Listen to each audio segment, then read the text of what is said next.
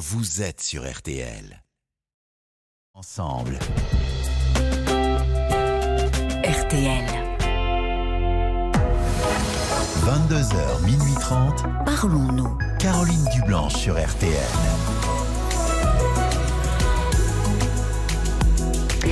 Bonsoir Caroline Dublanche, on est heureux de vous retrouver avec la petite équipe qui m'entoure, Oriane Leport à la réalisation, Violaine et Paul qui vont vous accueillir au standard.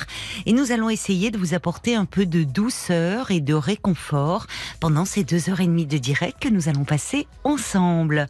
Tous vos appels sont les bienvenus au 09 69 39 10 11 et vos réactions aussi par SMS au 64 900 code RTL 35 centimes par message ainsi que sur la page Facebook de l'émission RTL Parlons-nous 09 69 39 10 11 Parlons-nous en toute quiétude jusqu'à minuit et demi. Bonsoir Bernadette. Oui, bonsoir Caroline. Et bienvenue, hein, ravie de... pouvoir euh, m'exprimer et vous parler. Oui, Parce que ça fait des années que je vous écoute. J'ai eu affaire à vous euh, une fois ou l'autre. Vous m'avez toujours été de bons conseils. ah bon, ben merci alors euh, de votre fidélité. Et... et je crois que ce soir, en fait, vous ne, vous ne recherchiez pas particulièrement un conseil, mais vous souhaitiez témoigner de, de ce qui Oui, vous était bah. arrivé un peu avec... euh, Oui. Oui. Bon, voilà, parce que euh, je suis suivie euh, en psychiatrie dans un CMP Oui, euh, pour bipolarité. d'accord, oui, Donc ça depuis un certain temps, une quinzaine d'années. oui, Et puis là, j'ai fini par être stabilisée quand même. Et puis, comment dire, euh, donc euh, le, le psychiatre me dit, euh, je ne vois plus la nécessité euh, de, de nous rencontrer à, à l'avenir, oui, sauf si vous aviez besoin. Oui, nécessité, quoi. Il ferme pas la porte. mhm, Donc, euh, moi, je suis contente parce que ça prouve que Bah oui, les efforts ont payé, Oui. euh, tout ça. oui. Puis les médicaments ont agi aussi. euh, Oui, vous y êtes arrivé à trouver, comme vous dites, une stabilité. voilà. Mm. Alors, ça allait bien. Sinon, que je suis toujours très fragile Oui, et que cet été, j'ai eu des, des tuiles énormes que je vous raconterai pas parce qu'il y en a jusqu'à demain matin. hum, Euh, et que ça m'a déclenché une dépression. ah oui, oui. Alors j'ai voulu euh, rappeler le, le psychiatre qui était Mhm. parti en vacances. Et puis euh, dans l'intervalle, euh, là où il travaille, il y a un certain nombre considérable de ses confrères qui sont partis pour mise à la retraite. Oui. Il n'y a plus de responsables euh, dans cette structure. Oui, au CMP, là, au centre Oui, médico-psychologique. Oui, Donc, euh, c'est difficile pour Mm. moi. Je ne savais plus vers qui me retourner oui. parce que euh, quand je suis arrivée, après être passée par les urgences, parce que Mm. je n'arrivais pas à le joindre, Oui, euh, ils m'ont renvoyé sur le CMP en question oui. en me demandant de bien vouloir assurer mon suivi. Et puis, car entre-temps, il m'avait été répondu que mon dossier avait été clos. Ah oui, d'accord, carrément. Oui, alors, euh, moi, je suis retournée avec ce mot. Et quand le psychiatre m'a revu, il me Mhm. dit alors comme ça, on fait un caprice? Je n'ai pas du tout apprécié. Euh, Le psychiatre voilà, qui vous avait dit que ce n'était plus nécessaire euh, enfin, de, de, de vous voir. J'ai est- rappelé ce qui avait été convenu et que si je revenais, c'était pas de moi-même, c'était un de ses confrères qui me renvoyait de là où je venais. Donc il veuille bien reprendre le suivi. Alors il l'a fait, mais de très mauvaise grâce, Hmm. vraiment me faisant sentir que ça ne lui plaisait pas. Euh, Mais est-ce que c'était le me même euh, Pardonnez-moi. Est-ce que c'était celui qui était en vacances euh, ça. C'était le même, celui qui Il vous avait dit que vous étiez. Il était rentré. D'accord. Il était rentré, et je sais pas si c'est C'est lui qui vous parlait de caprice. Oui, il disait que je faisais un caprice en revenant. alors que j'avais vu un médecin des Mais urgences oui, vous étiez qui m'avait fait un mot de coordination à remettre au CMP Hmm. pour qu'il veuille bien continuer à assurer Oui, mon oui. suivi. Oui, je comprends. Voilà. Alors, euh, il m'a provoqué un petit peu et moi j'ai répondu non, ce Hmm. n'est pas ça. C'est- le psychiatre que j'ai vu aux urgences qui me renvoie auprès de vous. Mhm, mhm. Voilà. Alors, il, il- je dis, il m'a reçu de très, très, très mauvaise grâce. Euh, et puis euh, là, je trouvais que c'était un peu bizarre. Et j'ai, en, en discutant avec le secrétariat, c'est là où j'ai appris que il y avait eu un départ massif de psychiatres au sein de ce CMP dans le courant de l'été Ah oui. et qui n'avait toujours pas été remplacé. Ah oui. Il était submergé, euh, Voilà. a- comme souvent dans les CMP, mais enfin bon, ça ne justifiait pas. euh, Non, voilà. Il aurait, exactement. oui, pu le dire, de vous, de vous dire choses. cela. Oui, oui. Parce que euh, il m'a quand même redonné un rendez-vous trois mois après, Hmm. Alors que j'étais en dépression. D'habitude, on vérifie si le traitement euh, convient au bout d'un Hmm. mois, d'un mois et demi. Il m'a reçu trois mois après, tellement il était débordé. Mais oui. Et là, ça n'allait pas. Je- J'étais pas bien. C'est-à-dire, Hmm. le traitement n'était pas assez fort. Oui. Alors euh, là-dessus, il, il m'a, il a axé l'entretien, euh, de savoir si j'avais des angoisses, si j'avais des peurs, si je pleurais. Et tout ça, je lui répondais que pas du tout, pas du tout. Euh, la, la seule chose, euh, que si j'avais envie de me suicider aussi, je lui Hmm. dis mais il est Hmm. hors de question. Euh, la seule chose, c'est que je, je- je perds le sommeil Hmm. et je n'arrive pas à manger. Oui. Donc il y avait un blocage quelque Oui, part. quand même, oui, au niveau du sommeil et de l'alimentation. Oui. Et voilà, c'est ça. Hmm. Alors, Vous étiez euh, angoissé, certainement, très angoissé. euh, euh, j'ai eu le retour, j'ai eu une espèce, moi je le traduis avec mes mots à moi, mais je ne suis Mhm. pas médecin, j'ai eu une espèce de burn-out. Parce que dans, le, dans ce qui s'est passé entre le moment où je l'ai Oui. vu la dernière fois et là où je le revoyais, il y arrivait des tuiles monumentales. Oui, beaucoup de problèmes qui sont survenus, qui se sont accumulés. Beaucoup, Oui. beaucoup de problèmes Oui. inimaginables, Oui. hallucinants, euh, auxquels j'ai dû faire face et je crois que j'ai craqué. Mais voilà. oui. euh, C'est réglé, ça, c'est derrière et J'ai eu vous le contre-coup, si vous voulez. Ben oui, bien sûr. Voilà. C'est Donc, réglé, ces problèmes-là? Ils ont été réglés, Oui. oui, mais j'ai failli faire un procès euh, parce qu'il y, y avait usurpation de mon nom sur des documents officiels. Oh là là. Ah oui, ça, Ouais, alors là, c'est terrible. Le même temps, j'avais une belle sœur qui était en prison et ma sœur qui faisait une tentative de suicide. Ah bah oui, Alors, alors là, il y a euh, de puis quoi moi, euh, j'ai oui. une maladie chronique évolutive invalidante qui Oui. s'aggravait au point Oui. que le médecin m'a- m'avait donné un fauteuil roulant.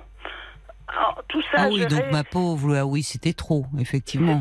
Il y a de trop, quoi, oui, il y a de quoi, craquais, bien quoi, sûr. voilà. Oui, oui. euh, J'avais résolu toutes ces questions-là au fur et à Oui, mesure, oui. mais euh, il y, a- il y a eu un, un trop-plein. Oui, quoi. un trop plein, bien sûr. Un trop-plein. Oui. Alors, après quoi... euh, Donc c'était pas un caprice hein, de revenir Non, et non, vous aviez réellement besoin d'aide et, et de Ah soins. ben là, oui, Oui. vraiment, oui, vraiment.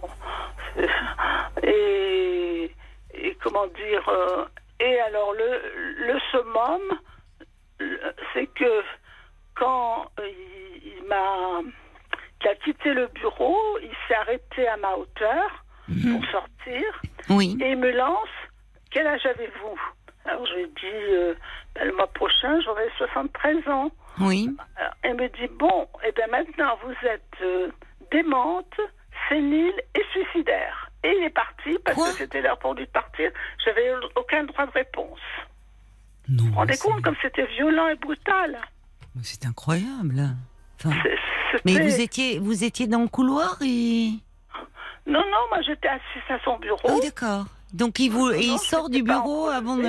qu'il allait faire une photocopie. Mais c'est lui qui il craquait. Il, il était en plein burn-out, ce psychiatre. Mais je pense. Bah, Je non, pense mais c'est que là, hallucinant. on est dans, dans un, un secteur où il y a une désertification Ah, mais médicale. Sinistré. médical dont on parle. Oui. Et, et là, visiblement, Oui, oui. moi, pendant cinq ans, il a été charmant. Oui, c'est ça. passé entre nous. Et là, tout d'un coup, un revirement de situation, Oui, d'attitude, Très désagréable. de Et... comportement. euh, Oui, alors que pendant cinq ans, il avait été vraiment, euh, ah, enfin, très avait- aidant, charmant avec vous. euh. Oui, oui, oui, très accompagnant, très, Mm. très compatissant, très à l'écoute. euh, Mm. euh, voilà, il, a pété un plomb, comme on dit, Ben, vulgairement. oui. Et, et moi, j'ai été quand même en état de choc. hein. Euh, oui, enfin, avec, euh, oui, c'est. ne pas sur le moment. Bah non, surtout que vous attendiez de lui. Enfin, il avait toujours été euh, très très aidant pour vous. Donc euh, cette agressivité, évidemment, vous l'avez prise en pleine figure. Oh, oui, Vous oui, avez oui. pu vous en expliquer, enfin, ne pas rester là-dessus. Ah ben, ça n'a pas été possible parce que moi, après, j'ai réfléchi sur le moment. Je suis Oui. rentrée chez moi, j'ai pleuré comme une madeleine. Bah oui. Et puis j'ai dit non, il faut que je réagisse. Euh, J'ai essayé de le rejoindre, de, Mm. de laisser des messages, de dire euh, euh, qu'on me donne un rendez-vous plus Mm. tôt, c'était impossible. De, de lui parler quand il était en consultation, c'était impossible. De lui parler en dehors de la consultation, c'était impossible. Mm. Et de, ou bien alors qu'il m'appelle et il le faisait pas. Donc là, il bloquait. Oui. Moi, je n'avais aucun recours. Alors, le seul recours que j'ai vu, parce que sur le moment, j'ai dit, je vais m'adresser à un cadre de service. Elle était partie dans ceux qui sont avaient quitté le CMP et l'été. Un courrier, La- vous pouvez la lui chef, faire. euh, euh, la responsable du CMP avait quitté aussi pour mise à la retraite de cet été. Il n'y avait plus personne. Oui, c'est terrible. Non, mais euh, alors je, je ne veux pas avoir l'air de, de justifier euh, le comportement de, de ce médecin psychiatre, mais quand même à sa décharge, euh, la psychiatrie a toujours été le parent pauvre de la médecine. La psychiatrie de secteur, c'est c'est la fonction de ces centres médico-psychologiques, c'est-à dire Mhm. permettre euh, à une accessibilité des soins à des personnes qui n'ont pas les, les, moyens financiers de, de consulter en libéral et donc cas. pouvoir faire euh, justement aider, accompagner, euh, soutenir, éviter des hospitalisations. Et malheureusement, ça fait déjà plusieurs années que les psychiatres, euh, comme vous dites, bah, beaucoup, alors ils arrivent, ils partent à la retraite. Il y a une crise de la vocation dans ce, Mais dans cette renouvelle spécialité. Ça ne se renouvelle pas. Ils sont obligés de tourner sur plusieurs euh, CMP, plus leur autre activité. Et, et malheureusement, euh, et malheureusement, c'est un, c'est un secteur qui est en crise. Sans compter que bah, cette crise des vocations, alors c'est pas un, un métier facile, il faut le dire. On parle malheureusement dans l'actualité de de l'agression abominable de de cette de cette infirmière et de cette secrétaire médicale. Euh, parmi les professions, enfin les soignants sont sont très touchés et et les psychiatres euh, sont souvent victimes euh, d'agressions. Bah oui, puisqu'ils côtoient euh, des gens qui sont très fragiles, Oui. qui ont des, des troubles de comportement, des troubles psychiatriques. Alors, ce qui ne veut pas dire que quand on a des troubles psychologiques, qu'on est violent. Il faut pas faire non plus d'amalgame. Mais bon, Oh. bon, enfin, tout cela dit, pour vous, évidemment, tout ça a été très déstabilisant, perturbant, et vous vous retrouviez sans soi. Et je me trouvais sans, sans personne. Sans personne. voilà. Alors j'ai écrit à l'ordre des médecins pour leur faire un signalement qu'il y avait quand même un dysfonctionnement Mm. quelque part. Euh, et ils m'ont dit qu'ils se mettraient en contact avec le psychiatre en question pour lui demander des explications Mm. et qu'il me tiendra au courant de la réponse qui sera faite. Oui. Alors, entre-temps, moi, j'ai euh, j'ai réfléchi, j'ai dit je retournerai plus le voir, puisque de toute façon, il, Ben, il fuit, il peut peut- Oui. peut-être pas faire autrement, il est dans ses limites, etc. Et tout. Mais moi, les Vous êtes indulgente. Vous, on voit que vous continuez quand vous dites il est dans ses limites.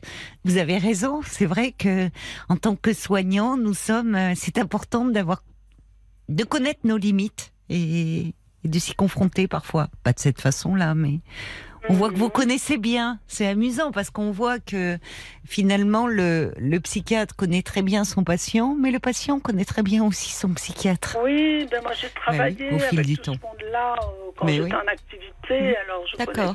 je connais bien le milieu. Euh, voilà, donc je peux comprendre, Oui. je, je n'admets pas la manière Non. dont ça s'est Je suis passé. d'accord. Je- Je suis d'accord avec vous. Oui, oui. Voilà. C'est la forme, Alors, ça ne va pas du tout. Que je voulais faire remonter pour euh, euh, qu'il décélère un peu, ou il reprenne Oui. des vacances, ou, Oui, ou il révise son comportement, qu'il se maîtrise davantage. oui, euh, oui, Parce que quand on vient consulter, c'est qu'on a besoin d'aide, évidemment. de soutien, de compréhension, de euh, toutes ces choses-là. Alors, euh, j'ai dit, moi, je ne veux pas y retourner, puisque de toute façon, il, il- il se montre, Hmm. il est injoignable. Hmm. Je, je me, je, je me battais dans le vide. Euh, je, vais, je vais voir l'ordre des médecins, voilà ce qu'ils m'ont proposé de faire. Donc, j'attends le retour. Et en attendant, euh, je, je cherchais sur mon département un autre médecin psychiatre qui Oui. puisse me prendre pour faire le relais. Oui. Et là, euh, tenez-vous bien, j'ai passé deux jours sans discontinuer au téléphone. Oui, Je n'ai trouvé aucun psychiatre qui, qui ne prenait de nouveaux patients. eh oui, voilà. Ben oui. compte On en est là, oui. Alors, moi, c'était, j'habite une ville euh, moyenne. Oui, Il y a deux, deux grandes villes euh, pas très loin auxquelles je me suis, vers lesquelles je me suis retournée. oui, J'ai vu les, les cliniques euh, dont j'avais entendu parler, où ils étaient spécialisés pour Oui. la bipolarité, tout ça Oui. et tout. Mais là, c'était le même refrain, ils ne prenaient plus personne. Oui. Alors, Ce qui est un euh, réel problème, parce que quand on est dans un état de souffrance psychique, euh, on ne peut pas avoir un rendez-vous dans six mois. hein. Ah ben non, il- Alors il y a les urgences, il y a l'hôpital, bon, plus, voilà, mais plus, enfin, hein.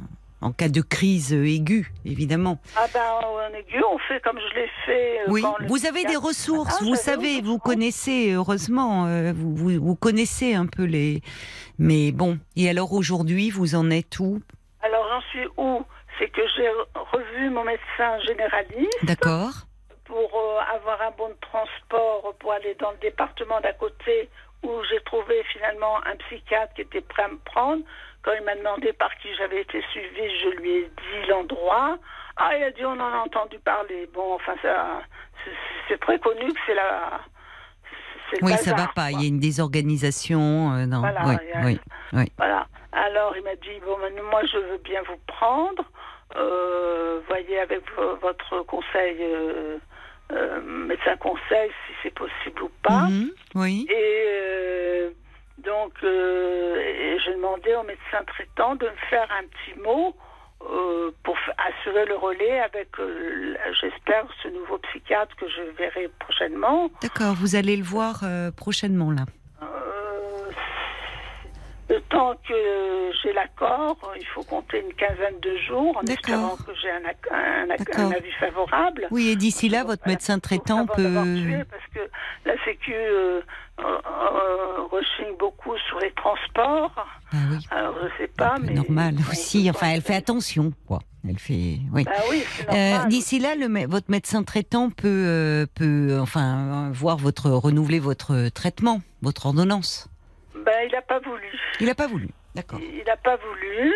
Et alors, euh, pour, euh, il, il s'est pas rendu compte parce que lui aussi, il est dans le même état psychique que mon psychiatre. Votre Il est médecin complètement traitant débordé, il est complètement HS. Il m'a marqué. Alors, le premier me disait que j'étais démente, sénile et suicidaire. Et le second me marque que j'ai. Alors, qu'est-ce qui m'a marqué, lui?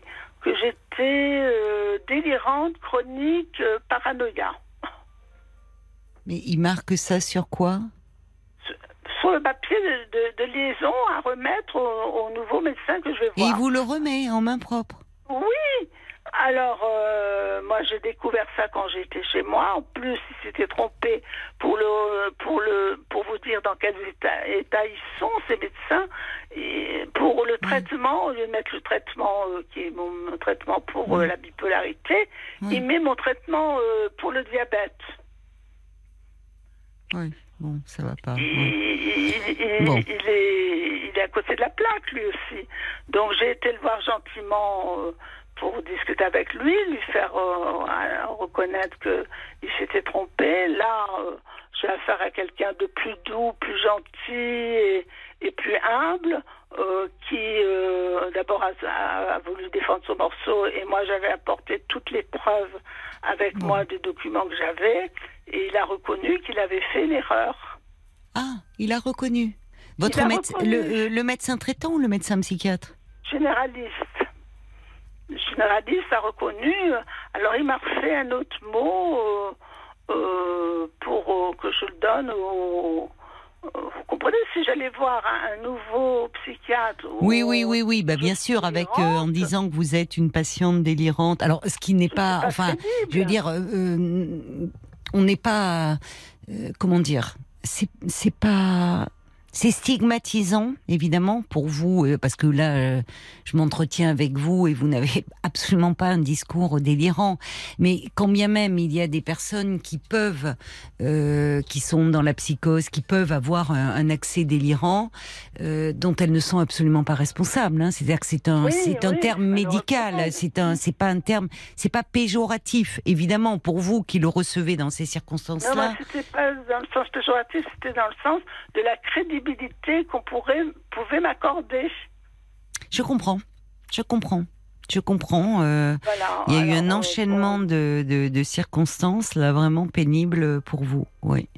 Donc Oui. il a, il a reconnu, il a fait un, un autre mot disant que euh, mon état, qu'il avait été reconnu que j'avais été, que je suis bipolaire, Oui, que Mais mon état était stabilisé grâce au Voilà. traitement actuel. Et ça, j'ai nettement préféré comme. bah euh, bien sûr, euh, bien ça sûr. correspondait à Bon, ma de- situation. De toute façon, euh, heureusement, vous avez des ressources hein, pour faire face à tout ça. Vous n'êtes quand même, euh, vous avez du répondant.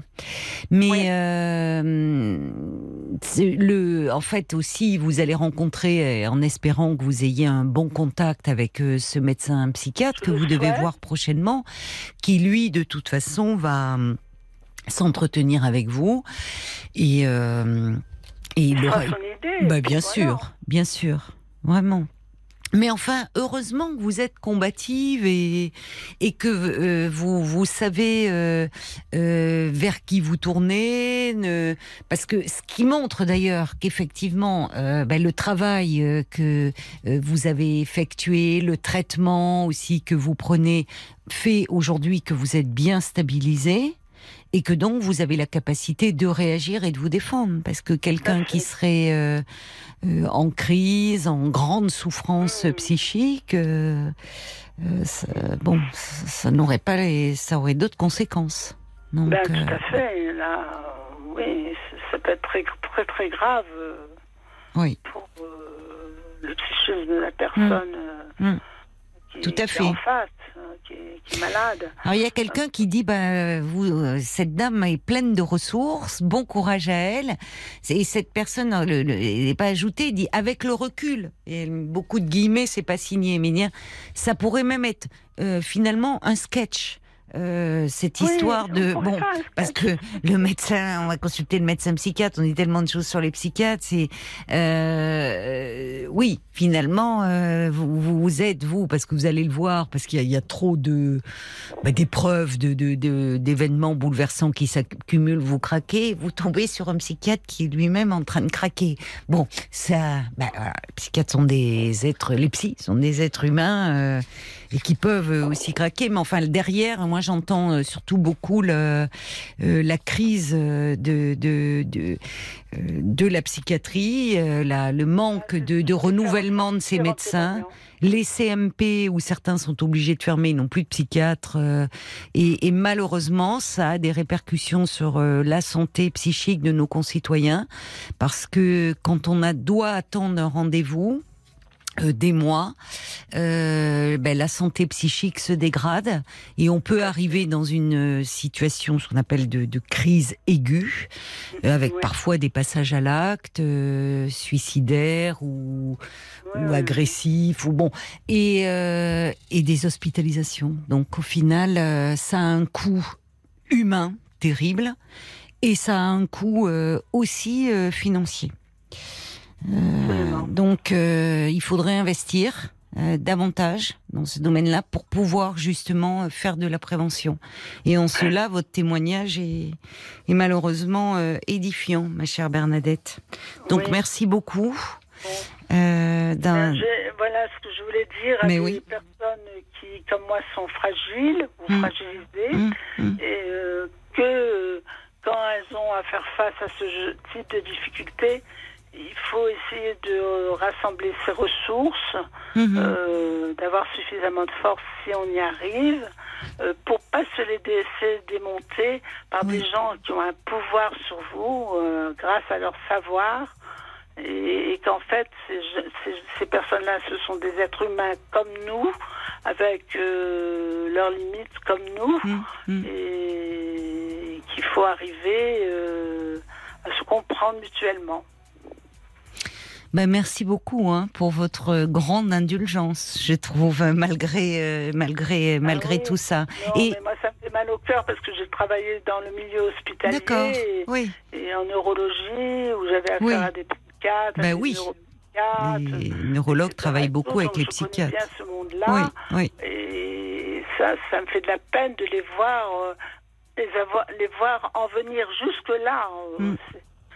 Voilà, donc. Oui, oui, euh, vous êtes pleine, oui, c'est ça, malgré tout de, de compréhension, alors que vous pourriez, euh, bon, être plus vindicative. Mais écoutez, en espérant que, voilà, le contact avec celui que vous allez voir prochainement sera meilleur. C'est ça, Bon. c'est ça, bon. Bon De toute courage.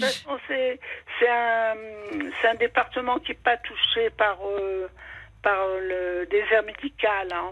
D'accord. Bah, tant Donc, mieux. euh, tant mieux. Ça devrait bien se passer. Espérons, espérons pour vous. merci. Merci beaucoup Moi, pour votre témoignage. euh, Et, on verra bien, on verra bien euh, ce qui nous sera dit à ce moment-là. Au revoir Bernadette, bonne, Au revoir, bonne soirée. Votre écoute. Au revoir. Jusqu'à minuit 30, Caroline Dublanche sur RTL. parlons. Avec Charles-Élie Couture, comme un avion sans aile sur RTL. 22h, minuit 30, Parlons-nous. Caroline Dublanche sur RTL. 09 69 39 10 11, c'est le standard de Parlons-nous et c'est un numéro de téléphone euh, non surtaxé que je vous invite euh, à composer euh, si vous désirez me parler. Nous sommes à vos côtés et en direct jusqu'à minuit et demi. Avant euh, d'accueillir Catherine, encore une, euh, une réaction euh, suite au témoignage de, de Bernadette qui nous disait, euh, qui nous parlait de, de son suivi dans un centre médico-psychologique, suivi qui se passait très bien depuis depuis cinq ans. Euh, elle appréciait son psychiatre et puis ben, un jour, euh, ce dernier l'a, l'a mal reçu, lui, lui a mal parlé. Alors cette personne dit, je me souviens d'un article de l'Obs après le confinement dans lequel des psychiatres tiraient la sonnette d'alarme. Euh, parfois l'abus euh, de, d'enfermement de patients à cause du manque de soignants et de médecins. Euh, alors, je, il y a eu beaucoup de tribunes. Je ne sais pas s'il faisait référence à des abus euh, concernant les euh, les hospitalisations, mais en tout cas le, le fait que euh, il y avait un, un manque de, une crise des, des vocations, un problème de euh, de réduction de, de lits euh, drastique, euh, euh, là où euh, souvent les hospitalisations en, en psychiatrie demandent du temps en fait, demandent du temps pour que le patient se, se stabilise, c'est-à-dire aille mieux. Oui, c'est un secteur en crise, comme malheureusement tant d'autres. Bonsoir Catherine. Bonsoir Caroline, merci. Merci de prendre mon appel. C'est presque un, soulagement de, de Ah. pouvoir discuter avec vous. Ah bah écoutez, euh, Ah, attendez, attendez de voir après. je vous écoute tous les soirs, mais euh, j'ai du mal à tenir jusqu'à minuit et demi. Ah mais je vous en veux pas, je, je comprends. euh, Voilà, votre sommeil que, est bon, important. J'aimerais bien pouvoir suivre. Alors bon, j'essaie d'écouter en podcast. Ah ben voilà, vous avez heureusement les, les podcasts. euh, Oui, oui, oui, oui, Vous, oui. pouvez retrouver euh, sur- soit sur l'appli RTL, Oui. soit sur euh, rtl.fr. Voilà. Mais il faut pas, c'est important le sommeil hein, pour l'équilibre. Donc, euh. Oui, surtout pour moi, où j'ai travaillé 30 ans de nuit, donc maintenant. oh là là, oui. Oui. Qu'est-ce que vous faisiez? Ah ben, j'étais infirmière. Ah oui, Oui. oui, oui. Alors vous avez bien mérité votre repos et d'avoir vos nuits. euh, J'ai Euh, bien mérité paisible. ma, ma, sans ma retraite. Eh ben, et, et comment? Et comment Et puis de pouvoir, euh, voilà, la nuit faire ce que vous voulez et dormir oui, surtout. Oui, oui. Voilà. Mais c'est un autre métier la nuit, c'est plus C'est calme. vrai. Oui, c'est plus calme, mais il y a aussi plus d'angoisse. Euh, pas pour moi, mais pour les gens. Ah oui, pour les patients, je voulais Oui, dire. oui, oui, beaucoup. Ouais, oui, bien sûr. La nuit. Alors, euh, je, je vais essayer de faire simple et court. Euh, nous sommes un petit groupe de retraités. Nous sommes Oui. six. Alors moi, je suis la plus jeune. J'ai 66 ans. Oui. Je suis arrivée la dernière, il y a une dizaine d'années. Peut-être la petite jeunette du groupe alors. De, oui, après ça va, ça fait 70, 72, Oui. 80, mais des bons vivants, voilà. Oui. Et euh, nous sommes tous de la campagne, donc on est tous très occupés. On a tous des enfants, des petits-enfants, et donc on a aussi des vies de famille. Mhm. Et donc, euh, on, on- on reste en lien par téléphone, mais tous les trois mois, on se reçoit. C'est-à-dire à chacun son tour, fait un repas. Et puis là, on se voit toute la journée, on, on- on refait le monde, on discute de nos problèmes. De, de- voilà. Donc, Ah, c'est sympathique. Et vous vous connaissez depuis que vous êtes à la retraite ou déjà auparavant? Et, euh, et moi, je suis à la retraite que depuis peu. De... Non, oui, je travaille. J'étais encore en activité quand je les ai, je les ai rencontrés parce que eux, c'était déjà un petit groupe qui était, euh, Constitué? comment dire, constitué. Mhm. Et euh, bon, la rencontre s'est faite et bon, voilà. Donc depuis, je, je suis le mouvement. Et là, avant-hier, il y en a un du groupe qui est décédé. Ah mince. Oui. Ouais. Et alors, euh, j'essaye de, de savoir en covoiturage comment on va Oui. s'organiser pour euh, aller à l'enterrement. Et personne veut y aller. Et pourquoi? Alors, je suis, euh, je suis un peu désemparée. Je Ben dis oui. pourquoi Eh ben parce que, écoute, euh, nous on connaît pas la famille, donc euh, qu'est-ce que tu veux qu'on aille faire là-bas? Alors ça me, ça me choque même. Mais c'est curieux, Alors, oui, comme réaction. je, je, je veux pas- on ne peut pas forcer quelqu'un, mais là, quand Non. même, on, on, on est quand même assez unis, euh, je veux dire, en, Mm. en amis, mais jusqu'au bout. Et là, je ne comprends pas cette réaction. Ça, euh, comment Oui. est-ce qu'on peut l'interpréter? Bah, c'est difficile, mais c'est les, les six réagissent, enfin les cinq réagissent, les quatre donc, puisque Oui, vous êtes oui, six, moi, donc il y en a un qui est malheureusement Alors, il y en a qui décédé. disent, ah bon, si tu y vas, j'irai. Après, euh, ah ben bon, et ben, je rappelle, ah non, mais finalement, j'ai un rendez-vous. Alors, bon. Je me. Mais euh, Alors je leur ai dit, mais alors euh, quand ce sera mon tour, je sais à comment tenir. comment ont-ils réagi? Non, mais on viendra. Hmm. Bon. Euh, alors que c'est des gens qui, moi j'arrive d'une autre région, eux ils sont tous du coin et ils font tous les enterrements des gens qu'ils ont connus depuis toujours. Ah oui, c'est ça, donc c'est d'autant Alors, plus curieux. Là, voilà, je m'interroge. Comment est-ce qu'il faut interpréter Est-ce que, est-ce que, donc, il ne- il ne- c'est un monsieur qui est décédé Oui, de votre groupe, c'est oui, un de vos amis. Oui, Euh, il ne- en fait, vous vous réunissez, vous vous réunissiez tous les six une fois par mois, mais euh, en dehors, c'est-à-dire il n'y a pas les époux, les épouses. et non le, le comment mais c'est- c'est est bien aussi. séparés.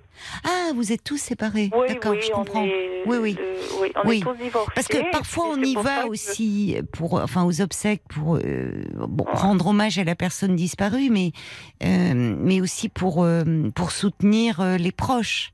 Et peut-être que c'est là où ils se sentent euh, un peu. ah, comment dire je, Vous me dites, je, je réfléchis avec vous. Comment interpréter cela que C'est vrai que nous, on les connaît pas. Hein. Peut-être qu'ils ont, ils ont, ils éprouvent un certain malaise à se, à, à se dire au fond. Euh, euh, devoir, enfin, peut-être ont-ils peur d'aller présenter des condoléances, mais même si ça se fait moi, des personnes qu'ils ne connaissent pas. Maintenant, il y a des registres en plus. Et puis, vous ne seriez, ils ne seraient pas seuls puisque vous pourriez y aller en groupe, le Mais groupe d'amis en fait. écoutez, on va, on va à la cérémonie, on, on va faire, on met un mot sur le, le registre, Voilà. et puis on n'embête pas la famille. Oui, c'est ça. C'est peut-être par peur de gêner. un repas. J'ai dit Ah là, oui. on peut pas se, se lier au repas. Non. C'est- pas, c'est pas de notre euh, Oui, oui. ressort. Oui. Mais au moins aller à la cérémonie tous ça. ensemble et on met un petit mot. Si la famille ne nous connaît pas, est-ce que la démarche n'est pas un, dé- un peu déplacée d'aller présenter des condoléances? Vous voulez dire euh, en plus du registre? Oui. déplacer, c'est pas le mot, mais parfois euh, ça, le- ça même dépend vraiment de chacun. gens, non, non, parce que c'était quelqu'un de connu, c'est quelqu'un qui, qui aimait bien la vie. C'est pas tant de déplacer, c'est parfois c'est éprouvant. Les condoléances, ça se fait beaucoup Oui, encore oui, dans oui, les. Vous voyez, parfois, alors c'est vrai que les registres, on dit ah c'est plus impersonnel, mais en même temps, parfois quand on est, tout dépend, hein, c'est c'est très intime ces questions-là.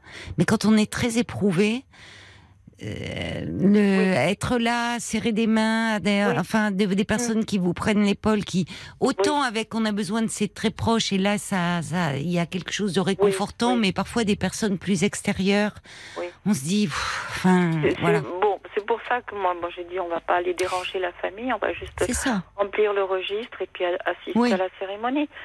Bah, Et- surtout si ce sont euh, des ça, personnes, vos amis, J'arrive pas à négocier. euh, bah vous ne je pouvez comprends pas. pas ce comportement de leur part.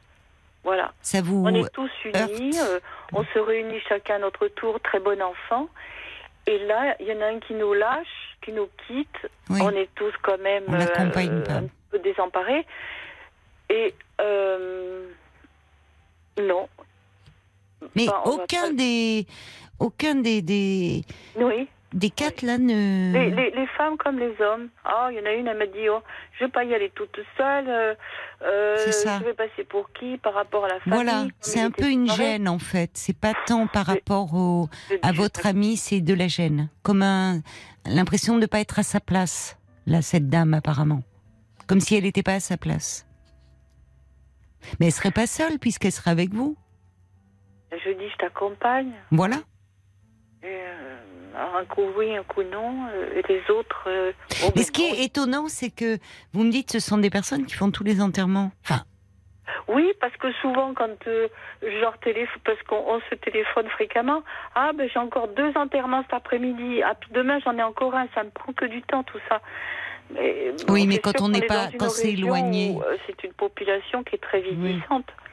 Oui, Et- mais malheureusement, bon, vous savez- donc, ils connaissent tout le monde. Pardon? Oui, mais malheureusement, enfin, il y a les enterrements, les enterrements, enfin, malheureusement, je sais pas d'ailleurs, quand on est euh, éloigné un peu du défunt, euh, Oui. euh, c'est un moment où, pour certaines personnes isolées, de voir du monde.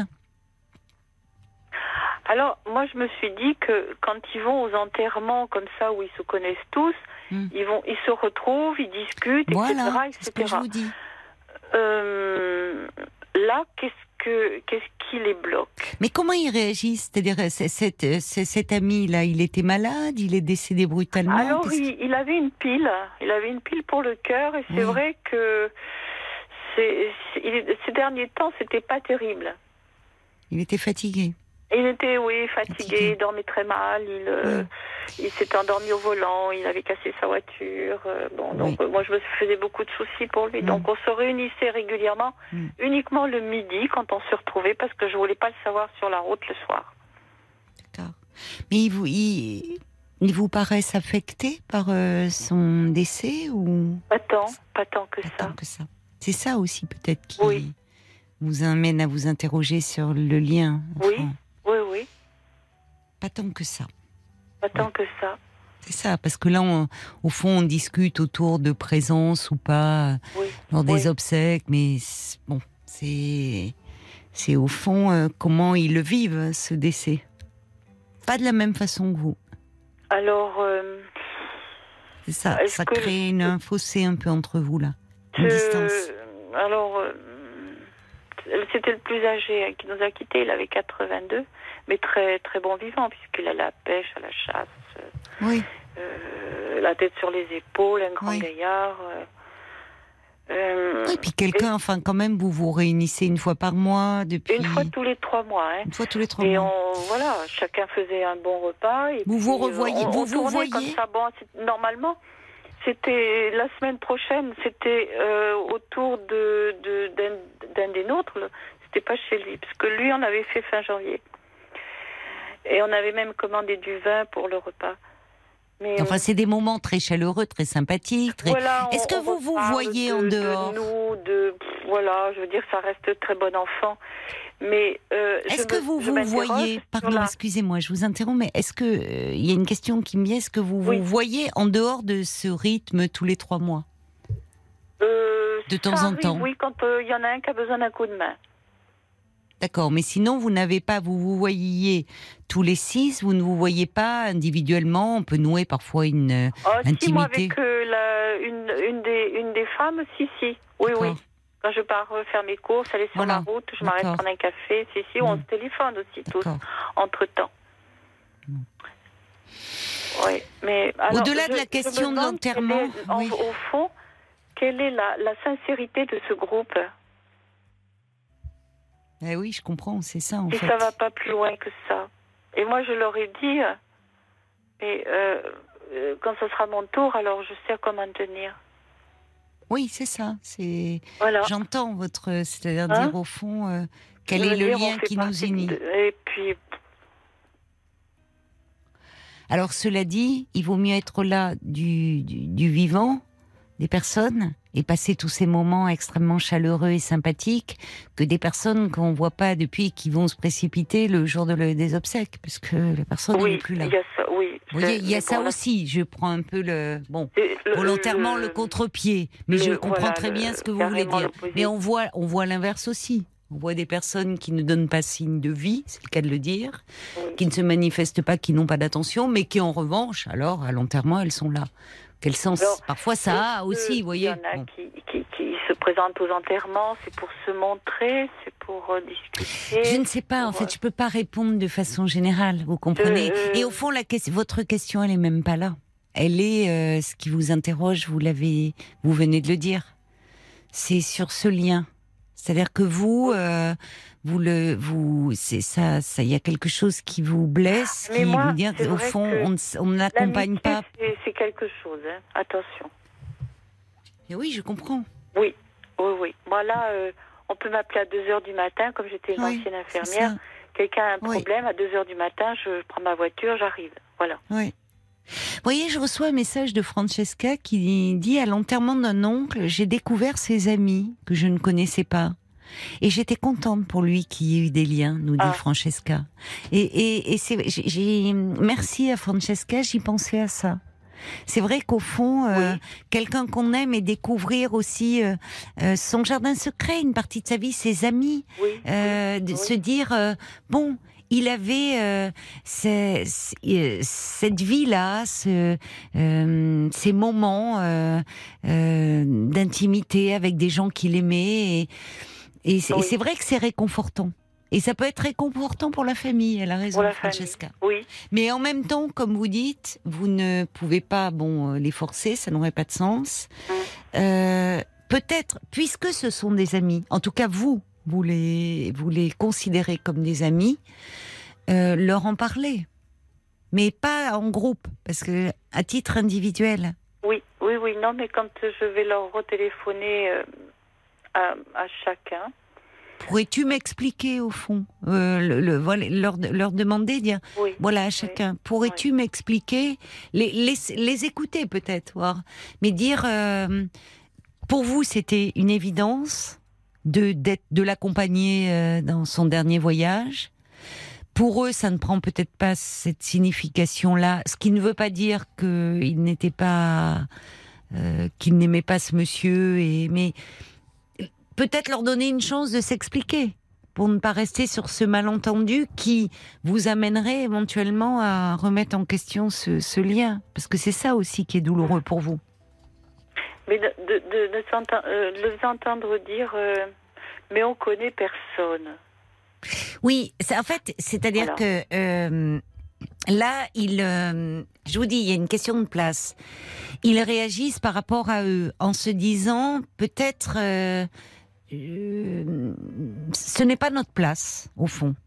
On ne connaît personne, qu'est-ce qu'on va se dire euh, Là où quand ils vont à des obsèques de personnes qu'ils connaissent, c'est l'occasion après de se réunir, Oui. d'évoquer euh, la personne disparue, d'avoir un moment qui est important d'ailleurs. C'est important ces ces verres que l'on prend après, c'est pas tant Oui. ou ces Le moments, ces repas. Oui, parce que dans ces moments où on est éprouvé, ça fait du bien d'être euh, entouré et d'avoir de la chaleur humaine et Oui. et de pouvoir euh, évoquer, euh, enfin, euh, la personne disparue. Donc là, j'entends, c'est pas tant le lien à votre ami qu'ils remettent en question, c'est ils réagissent en, presque à, à leur place à eux. Est-ce que c'est ma place d'y être? Ah. Ça peut être comme ça, je ne sais pas. hein. Alors il y a quelqu'un qui dit je comprends pas l'attitude de ces personnes qui n'assisteront pas aux obsèques d'un des leurs. Euh, même si eux ne connaissent pas la famille du défunt, il peut avoir parlé d'eux à sa famille. Et elle sera peut-être surprise de n'en voir aucun. On peut s'interroger, dit cette personne. C'est vrai, Ah oui, vrai, oui, c'est oui, vrai, c'est très juste. c'est juste, oui. C'est juste. Parce que c'est réconfortant. C'est triste les enterrements où il y a personne. Hein. Enfin, où il y a personne, où il y a, vous voyez, il y a, et malheureusement, plus on avance en âge, plus ça peut être comme cela. Oui, Quand la oui, personne- et eh pour ben le- oui, évidemment. du Covid, je sais que Ben oui. moi j'ai perdu ma mère, qui était dans l'Ardèche, et nous n'avions pas à l'époque le droit de nous déplacer. Hum, hum. Je sais pas si vous vous en rappelez. Mais bien sûr, bien et sûr. donc euh, j'ai dû donner par, euh, moi je suis à 600 km, Oui, et j'ai dû donner les consignes euh, aux, aux pompes funèbres, et ils l'ont emmené directement euh, au crématorium, oui, c'est épouvantable. seul Oui, oui, c'est épouvantable. C'est épouvantable. La personne, elle n'est plus là, malheureusement. Mais pour vous qui restez, pour, euh, enfin, parce que c'est- important dans ces moments-là d'être, euh, euh, de, de, de sentir autour de soi cette présence chaleureuse, de d'être entouré, de ressentir l'affection, de savoir Oui, que oui, oui. cette personne euh, que l'on perd et qui fait, qui nous plonge, qui nous plonge dans le chagrin, qu'on n'est pas seul et qu'on est entouré, que d'autres l'aimaient. C'est ça aussi euh, l'importance de, de la présence. Et c'est vrai que ça a été épouvantable pendant cette période du, Oui, du Covid. oui, oui. Toutes ces personnes Donc qui là, sont parties euh, seules et, et où les proches étaient bien seuls. J'ai bien saisi les deux, les deux phases. C'est-à-dire euh, qu'il a peut-être parlé de la famille à la famille de, de- Oui. de notre petit groupe C'est et, possible. se- et que la famille serait ravie. Ça de- pourrait lui faire du bien. euh, Oui. À l'enterrement. Oui. Voilà. De dire on était des amis, de Oui. Et on l'aimait beaucoup. Il comptait. Oui. Et c'est des paroles qui font du bien aussi. Il y a parfois pas Oh, besoin oui. d'en dire plus. Ça peut être sur un registre. Enfin, chacun fait comme il le veut. Oui. Mais Oui. euh, c'est se dire aussi que ça compte dans ces moments-là. Mm. Je vois Paul aussi qui vient de, de s'installer devant son, son écran et qui me fait signe qu'il y a des messages qui sont arrivés euh, pour vous, Ah. Catherine. Bobouette qui trouve que vous faites euh, preuve d'une grande humanité. Lui, il est un peu surpris par les arguments qu'on vous donne et des formulations un peu maladroites. Et puis il écrit, même si on ne connaît pas la famille, le fait de présenter les condoléances euh, permettra à la famille de savoir que le défunt avait des amis qu'il ne oui, connaissait pas. Donc c'est oui, toujours réconfortant. oui. Euh, il y a Nat qui Oui. dit allez-y, sans groupe, vous, n'avez pas besoin d'eux, c'est vous, votre ressenti personnel pour cet ça, homme C'est vrai. euh, aussi qui Oui. est en jeu. Il y a le valet de cœur qui prenait cela comme une forme de pudeur et surtout de respect vis-à-vis de la famille de votre ami. C'est Oui. toujours compliqué de réagir de façon égale euh, face à la mort. Votre démarche est louable, très humaine. Mm. De là à être partagée, ça peut interroger, mais les réactions, leurs réactions restent aussi humaines, bien que euh, décevantes. On peut le concevoir. Oui, Et puis oui. il y a Brigitte qui dit ce que j'entends surtout chez vous, en fait, c'est de la déception. Ben Euh, oui. Faites selon votre choix sans tenir compte du leur. Et je suis sûr que vous serez plus suivi que vous ne le pensez parce que vous fédérez. Le on ne connaît personne n'est qu'un témoignage de leur gêne dans cette situation. Vous pouvez être vous, cet exemple qui les décide. Bon courage à vous dans ce triste moment. Eh ben, je crois que j'ai la solution. Ah ben merci Oui. alors à tous ceux qui se Ouais, sont ouais. manifestés. Parce que je suis depuis deux jours dans l'interrogation, Oui, là. oui. Et euh, Vous pouvez être le moteur. En tout cas, vous, il faut réagir selon. oui, mais comme je vous. suis assez souvent faire de lance euh, Bah, dans voyez. des situations comme ça. Voilà. Vous Oui. allez prévoir des, des fleurs, puis, enfin, euh, vous quitte à y allez. aller seule, ça me dérange pas. Mais euh, moi, je suis assez intègre dans l'amitié. Vous allez en- envoyer une, des fleurs, enfin, avec le groupe ou ils ont prévu Euh, de faire quelque un chose j'en sais rien. Non, ils n'en ont pas parlé non plus. On n'en a même pas parlé. Non, non, on m'a dit. euh, de ces gens est décédé. Bon, euh, écoute, euh, je dois partir à ma séance de kiné, je te laisse. Ouf. Bon. Oui, je comprends. Euh, voilà. Oui, oui, je comprends que ça vous interroge. Oui, Voilà. effectivement. Voilà. Oui, je comprends votre dé- déception, Bien. mais il faut Ben, moi, que. j'ai pris quelques notes. Bon. Bah écoutez, bon courage Merci alors à, infiniment. Merci à toute à vous, et puis euh, aux intervenants oui, qui se sont Qui- euh, beaucoup manifestés. qui ont amend- amendé le, mon, mon, mon, mon, mon souci pour intervenir. Oui. Oui. Alors, il y a quelqu'un qui dit, euh, le message arrive à l'instant, il dit, il me semble que l'attitude de vos amis est un peu emblématique de notre société actuelle, à savoir chacun pour soi. On n'ose plus de gestes euh, simples sans arrière-pensée. Je m'étais- dit aussi, voilà, il y a un peu de ça ou un peu de, pas de lâcheté, mais. Peur de euh, s'ennuyer, dit une bon, ben, auditrice, ben, Olivia. voilà. Euh, Ça dire, s'arrête là, oui. Oui, mais enfin, euh, Bon. je comprends que ça vous interroge sur le lien, ces moments. Enfin, bon, je, oui, Euh, Jean moi, est je mort et je vais chez le kiné. euh, c'est vrai le- que ça, ça laisse dubitatif et je comprends votre interrogation. Bon courage en tout cas, ma chère Catherine, Hein pour ces moments euh, pour les uns, difficile. Pour les autres, un coup de main. bon courage doit faire du à vous. qui est malade, deux heures Ouais. du matin, qui vient me Je téléphoner. comprends. Catherine, je suis désolée, mais là, je dois oui. vraiment vous laisser parce que c'est les infos de Oui. 23h. Bon courage à vous. Oui, merci infiniment et bonne soirée, Au euh, revoir. Caroline. Au revoir, Catherine. 22h, minuit 30. Parlons-nous. Caroline Dublanche sur RTN. C'est la suite euh, de Parlons-nous. Bienvenue à vous si vous nous rejoignez. Une respiration au cœur de la nuit pour me confier vos doutes, vos peurs, vos chagrins, vos joies, vos peines. Parler pour s'alléger et s'apaiser. C'est ce que je vous propose tous les soirs euh, sur RTL de 22h à minuit et demi. L'antenne vous appartient.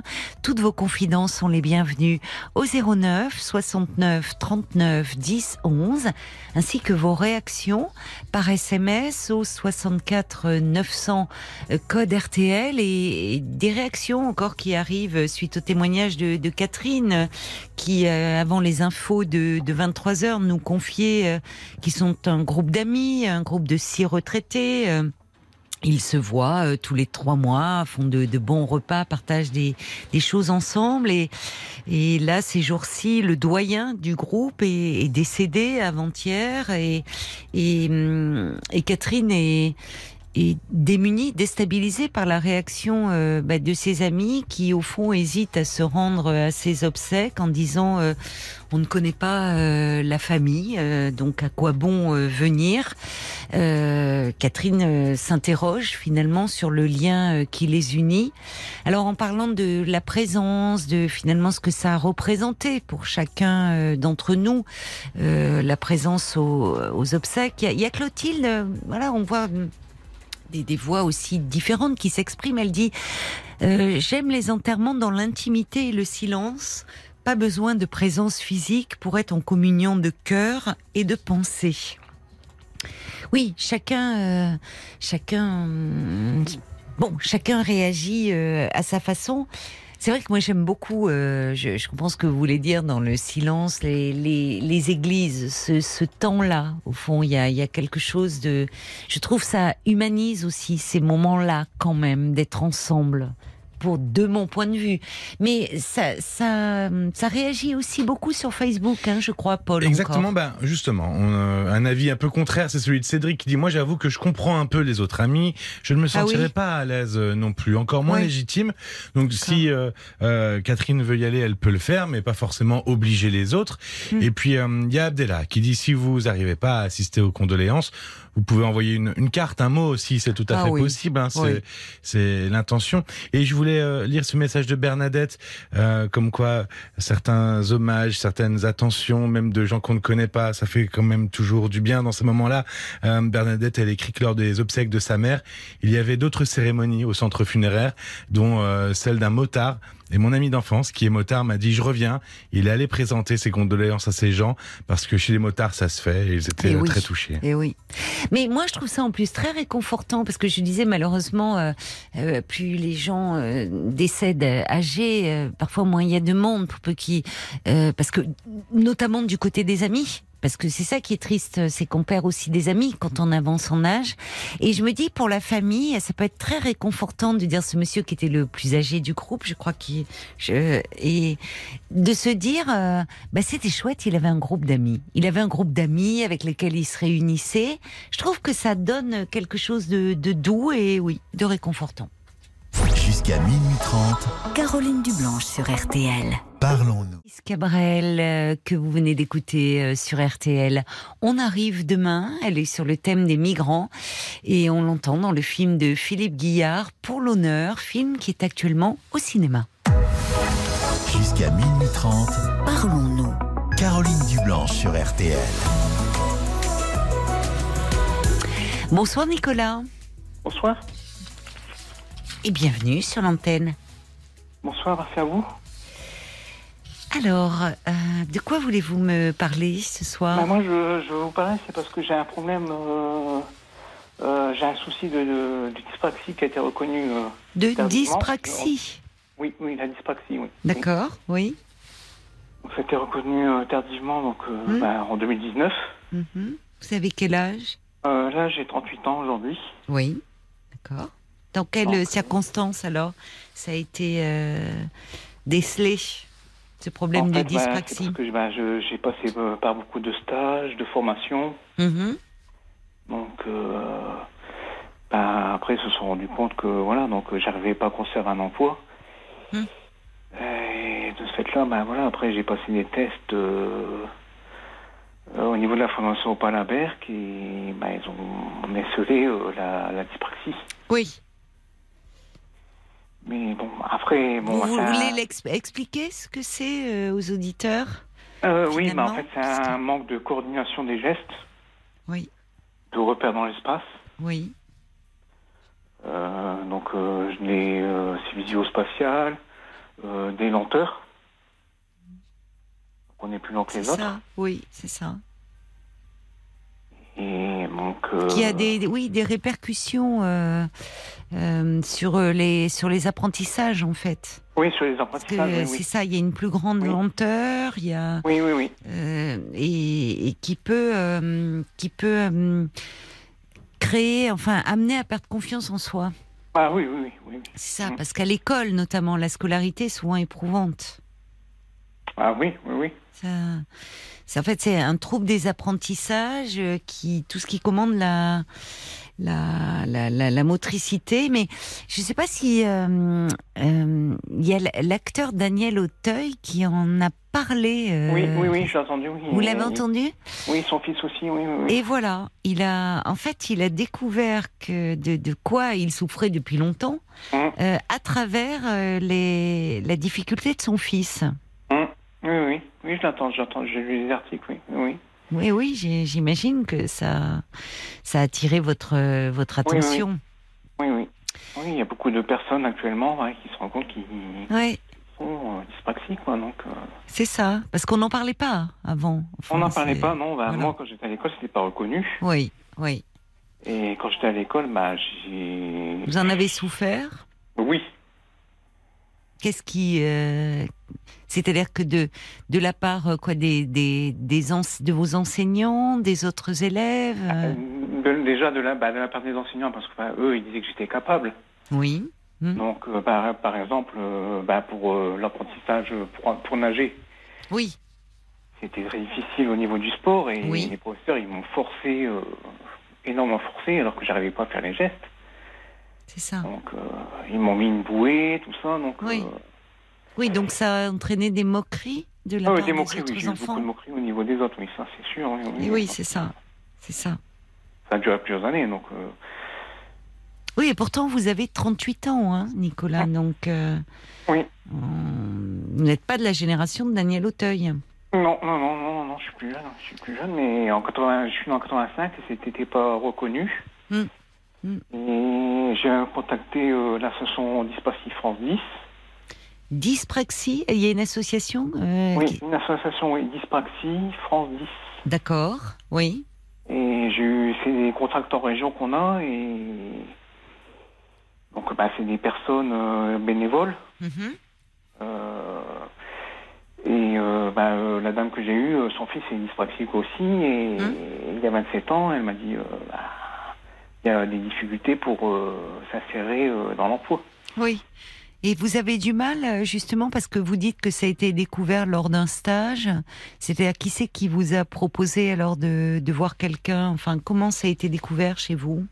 Bah en fait c'est assez compliqué parce que bah, j'avais en 2014 euh, j'étais à l'NDVH parce que j'ai- j'avais fait une dépression. Vous avez fait une dépression, c'est J'ai ça? fait une dépression, oui, oui, j'ai fait une dépression Oui, en 2014. oui. Donc euh, bah, j'ai tombé euh, dans le handicap euh, psychique. Oh, oh. Enfin, la dépression est très handicapante hein, quand on la Oui, traverse. C'est quelque chose oui, oui. d'affreux, mais parler de handicap euh, psychique, non, parce que le, le la dépression, on, on en sort quand on est en bien sort. pris bah, en charge. C'est parce que Voilà. bah, à ce moment-là j'étais dans les médicaments, dans les cachets assez lourds. Bon. J'avais un traitement assez lourd, donc j'étais tombé. euh, donc il m'avait mis dans, mis dans le handicap psychique. Qui vous a mis ça dans le handicap? Bah, c'est parce que bah, à un moment j'étais suivi par euh, par euh, des comment on appelle ça des Je sais pas. Des des éducateurs viennent à domicile, des des éducateurs. Des éducateurs, d'accord. Mhm. Oui, voilà, oui. Mhm. Parce que j'étais en bah, j'étais tombé en dépression et J'étais tombé dans des traitements assez lourds, donc euh, donc il m'avait mis il m'avait mis une D'accord, donc finalement, au niveau de- du parcours, euh, vous, vous avez été euh, euh, reco- enfin, reconnu, tra- reconnu travailleur handicapé, c'est ça oui, vous voulez dire oui, oui, j'ai une RQTH actuellement, oui. j'ai Ah d'accord, je comprends, je comprends, d'accord, oui. Mais au Mhm. départ, bah, dans mon dossier NDPH, c'était uniquement le handicap psychique qui, était, qui avait été noté, donc euh, Mhm, d'accord. par rapport au, au traitement que je prenais, quoi, parce que Oui. j'étais tombé vraiment un traitement assez lourd, quoi. Donc, euh, Mhm. donc, euh, Donc on a fait un bilan après plus approfondi et c'est là où on parle de dyspraxie. Bah, après, oui, donc euh, c'est en. Parce que quand j'ai été dans le handicap psychique, psychique j'ai fait une formation. euh, une formation. Dans quel domaine? Euh, ben, ben, c'était une formation euh, où ils nous faisaient des- faire des tests, euh, des tests. Donc ils nous ont fait des tests avec la, la science en tournée pour faire des ateliers. Mhm. Et ils se sont rendus compte qu'au niveau Vous avez ce- manuel, ce bah, problème-là. Ouais, ils se sont rendus compte du problème, quoi. Donc, D'accord. Bon, mais c'est là, c'est ça, c'était en 2014. oui. Et en Alors, 2014, euh, bah, ils n'avaient dyspraxie adulte, c'était pas connu, quoi. Donc ils n'avaient pas les tests. hmm. Et aujourd'hui, comment allez-vous alors? Euh, plus ou moins bien, parce que Qu'est-ce qui ne va pas bien? Ah, on vous a perdu. On non, je suis là. Ah, bah alors il y a eu un gros blanc. Bon, bah tant mieux si vous êtes là, Nicolas. Euh, euh, vous allez plus ou moins bien, c'est-à-dire alors aujourd'hui, vous m'avez parlé de stage, de formation. Euh, vous avez réussi à vous intégrer dans le monde du travail ou? Non, pas encore. Pas non. encore. Non, non. vous ça, cherchez dans problème. quel domaine? Ah, moi, j'ai un CAP café brasserie, j'ai un Un CAP vente, CAP, pardon, j'ai pas compris. j'ai un CAP café brasserie, Café brasserie, oui, donc de, de serveur. d'accord. Bon, J'ai un CAP vente. d'accord. Bah, c'est des domaines où on cherche. Euh, oui, mais avec la dyspraxie, c'est compliqué, quoi. Voilà, donc. euh, Ah oui, ça c'est c'est c'est c'est vrai que les plateaux, euh, les serveurs, ils se promènent beaucoup entre les tables, ils zigzaguent, ils ont le plateau. euh, c'est vrai que oui. bah, normalement, euh, avec la dyspraxie, on m'a dit que. Mais pour la vente, oui, mais vous vous résumez pas à cela.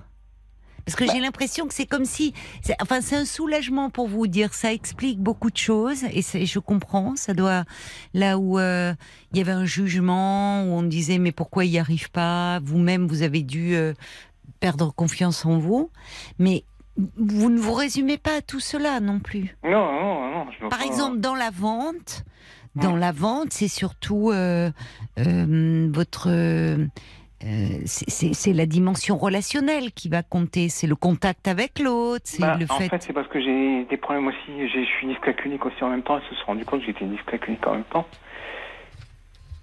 Ouais. J'ai la dyspraxie plus la dyscalculie. Donc, euh, Bon. Mais vous avez quand même réussi à obtenir vos diplômes. oui, j'ai quand même réussi à obtenir un diplôme. j'ai beaucoup, euh, beaucoup galéré, beaucoup Oui. forcé. euh, Oui. Même le permis de conduire, je l'ai obtenu avec 96 leçons. De, con- euh, 96 96 leçons. Oui. J'ai eu le, le code du premier coup, mais la conduite, ça a été beaucoup plus, beaucoup plus difficile, quoi. Euh, C'est bien, oui. Ben, c'est ce que dit Daniel Auteuil d'ailleurs. Il dit que, euh, il dit que bon, avec euh, son, son humour, il dit on souffre, on souffre beaucoup, mais il dit il n'y a pas que des inconvénients. C'est-à-dire que il dit on peut finir autodidacte comme ça finalement. Parce que longtemps euh, il disait qu'il a, il pensait qu'il était pas doué. Euh, euh, sans aucune allusion au film dans lequel il a joué Les sous-doués passent le bac, enfin comme s'il était crétin, c'est le terme qu'il utilise. mhm. Et il dit, bah, du coup, euh, il dit, pour peu qu'on soit un peu curieux, on peut devenir autodidacte parce que ça oblige oui. à travailler. Ah, façon, euh, bon, ça- on lui- le talent qu'on lui connaît, mais faut jamais oublier qu'il y a du travail derrière. je trouve que bah, ça, ça forge le moral quand même, quoi. C'est ça, il- c'est ça, vous avez raison. Oui, oui. Mm. C'est-à-dire que ça, ça demande, ça, il faut être opiniâtre en fait. Ouais, oui, faut C'est pas. Faut pas lâcher. Faut pas lâcher, c'est Faut ça. pas lâcher. Ce que vous avez fait en passant le permis, ben, et vous l'avez Mm. obtenu. Je l'ai obtenu, oui. Voilà. Donc, euh, donc euh, dans le domaine de la vente, c'est vrai que serveur, c'est d'abord c'est même s'ils cherchent beaucoup actuellement, c'est quand même un métier très physique, pas facile. Euh, la vente, peut-être, vous serez plus. Bah oui. Je sais pas après dans quelle région vous êtes, enfin comment. Euh, Nord, pas de, pas de Calais. Nord, Le Nord. Et alors actuellement, vous vivez euh, comment vous êtes Vous vivez seul euh, Là, je vis seul, oui, je suis à l'arrache, oui, oui, oui, je suis à l'arrache.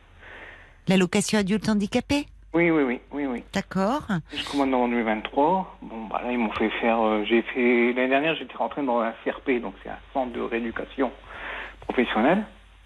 Oui. Donc, je voulais faire une formation de d'agent administratif. Mhm, D'accord. Une de plus alors, finalement. Comment? Une de plus formation. Vous avez votre Bah CAP. oui, j'ai fait euh, beaucoup- oui. j'ai fait beaucoup Vous avez fait beaucoup en de fait, hein, choses. donc. Oui, oui. Mais ils se sont rendus compte euh, bah, que j'avais des difficultés, euh, des- une- beaucoup de difficultés. Donc, notamment euh, pour opérer dans le- les tableaux Word, Excel. Oui. Bah, ça, vous n'êtes pas le euh, seul. hein. Donc, euh, ils m'ont mis un accompagnement, mais ils appellent ça un, un pass, quoi, en fait. Donc, ils appellent ça un pass. Hmm. C'est une personne qui venait m'accompagner en formation. Mais euh, bah, après, bah, ils ont mis fin à la, formation, Mhm. au, vu- au vu de mes difficultés, euh, pour me remettre en préorientation. D'accord. Et en dehors de cela, de vos formations, comment ça se passe? Est-ce que vous, vous avez des, des centres d'intérêt, des loisirs euh, j'ai- moi, c'est beaucoup la musique. euh, Vous aimez la musique? Oui, oui, oui. La musique et la lecture? Oui, oui, musique, lecture, cinéma. Bah, je suis un fan de, de, de Springsteen, et surtout. D'accord. Oui, oui. Mais voilà, donc. euh, Bon. Vous avez là, des amis euh, un peu? Comment Vous êtes fait des amis Vous avez vous euh, sortez Non, j'ai pas d'amis, non. J'ai plus d'amis, non. Non. Vous n'avez plus d'amis Non. Mais c'est compliqué quand on n'est pas dans le quand on est un peu désocialisé. C'est-à-dire, Oui, euh, oui, oui. mais dans les formations, vous êtes avec d'autres personnes. Vous vous êtes pas lié euh, d'amitié avec certaines personnes? Ah, on a des contacts, mais après, bon. c'est- Sans plus. Dans le monde d'aujourd'hui, c'est chacun pour soi, on va dire. Donc, euh, Pas toujours. Et sur le plan amoureux alors? Bah, J'avais eu une copine, mais bon, ça n'a pas Ça n'a pas marché. départ. Au départ, elle disait qu'elle comprenait euh, mon problème euh, de dyspraxie. Euh, pour elle, c'était pas un problème. Et puis après, bah, par la suite, ah, bah, Hmm. ça, ça s'est compliqué. Mhm. Euh, j'ai été paxé, et le pax n'a pas duré très bien longtemps. Et après, euh, Hmm. J'ai fait, le pax a duré deux mois, en fait. hein, donc, euh, Ah ben c'est quand même pas rien. Non, c'est quand même pas rien. non. Parce que avant, vous vous êtes pas paxé immédiatement lorsque vous vous êtes rencontrés. Donc non, ça- non, je la connaissais depuis Bon. 2019. Oui, depuis 2019. Vous étiez très amoureux Avec, avec elle en octobre 2020. et vous avez un peu du mal à vous remettre de cette séparation? Euh, oui, quand même. Mais oui, c'est normal. Vous vous prochiez dans l'avenir avec elle? Ah, oui, oui. Mais oui. Alors comment vous comptez faire peut-être pour faire de nouvelles rencontres qui vous feraient du bien aussi, qui vous aideraient à reprendre oui, bah, confiance en vous une nouvelle copine, ça c'est sûr. hein. Alors, alors comment vous comptez vous y prendre? Euh, bah, faut- là, dernièrement, je me suis inscrit sur un site de, sur un site de rencontre, mais c'était pas. Oui. Ça n'a pas marché. euh, Ah, ça marche pas toujours du premier coup. Comment vous l'aviez rencontrée, votre copine? Bah, Je l'avais rencontrée justement sur un site. Sur un site. Donc, Vous voyez ouais, Bon. ouais. Elle était juste à côté de chez moi en plus, donc. euh, Ah ben ça tombait bien.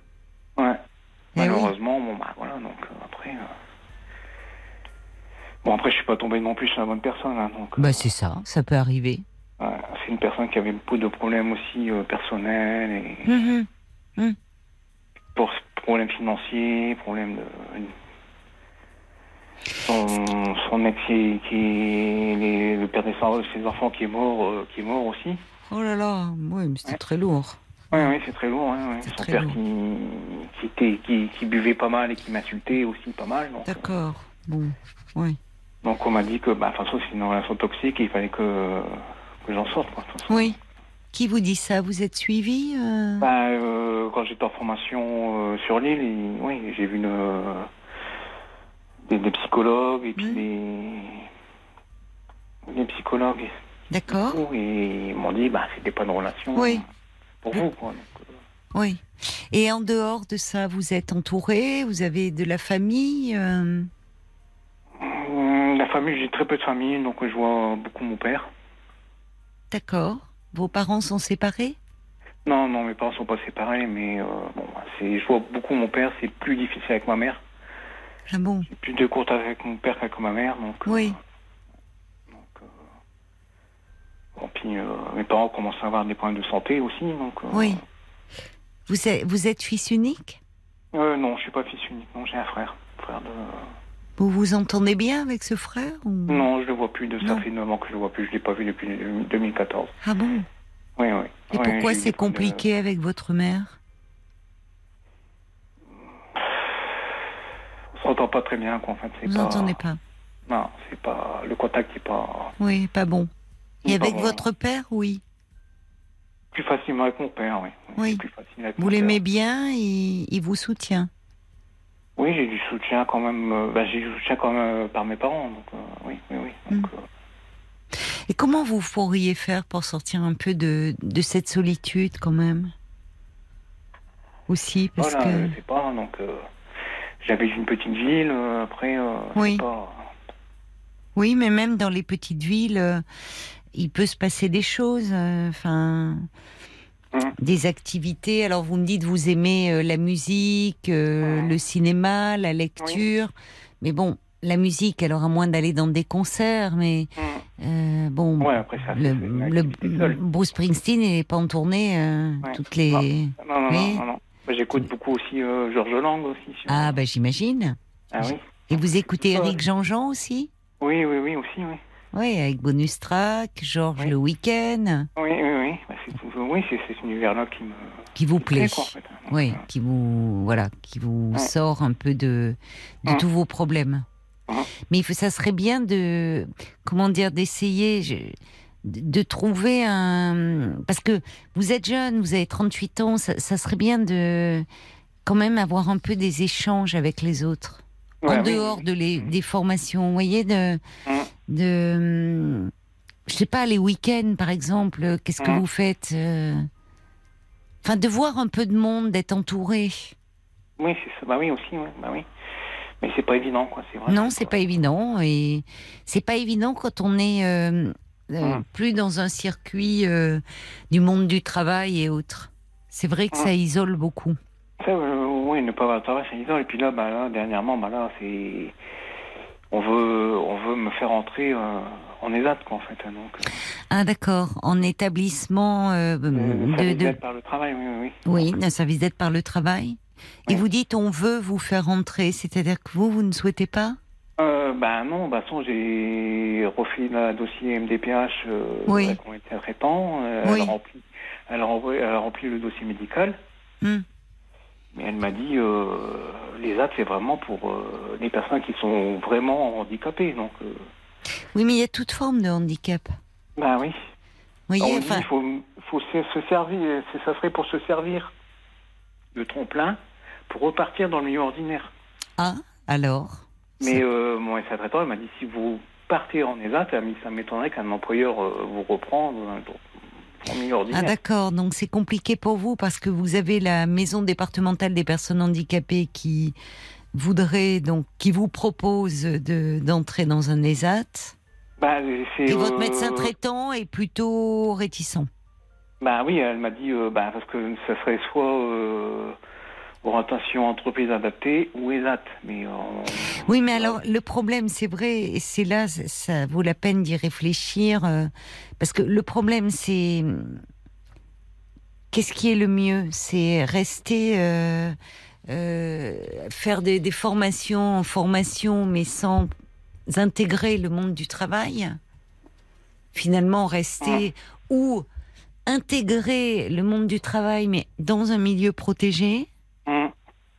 Ou justement plus adapté à votre lenteur, à vos problèmes moteurs, mais où vous pourriez quand même euh, être intégré dans une équipe, apprendre de nouveaux savoir-faire, être un Mm. peu socialisé aussi.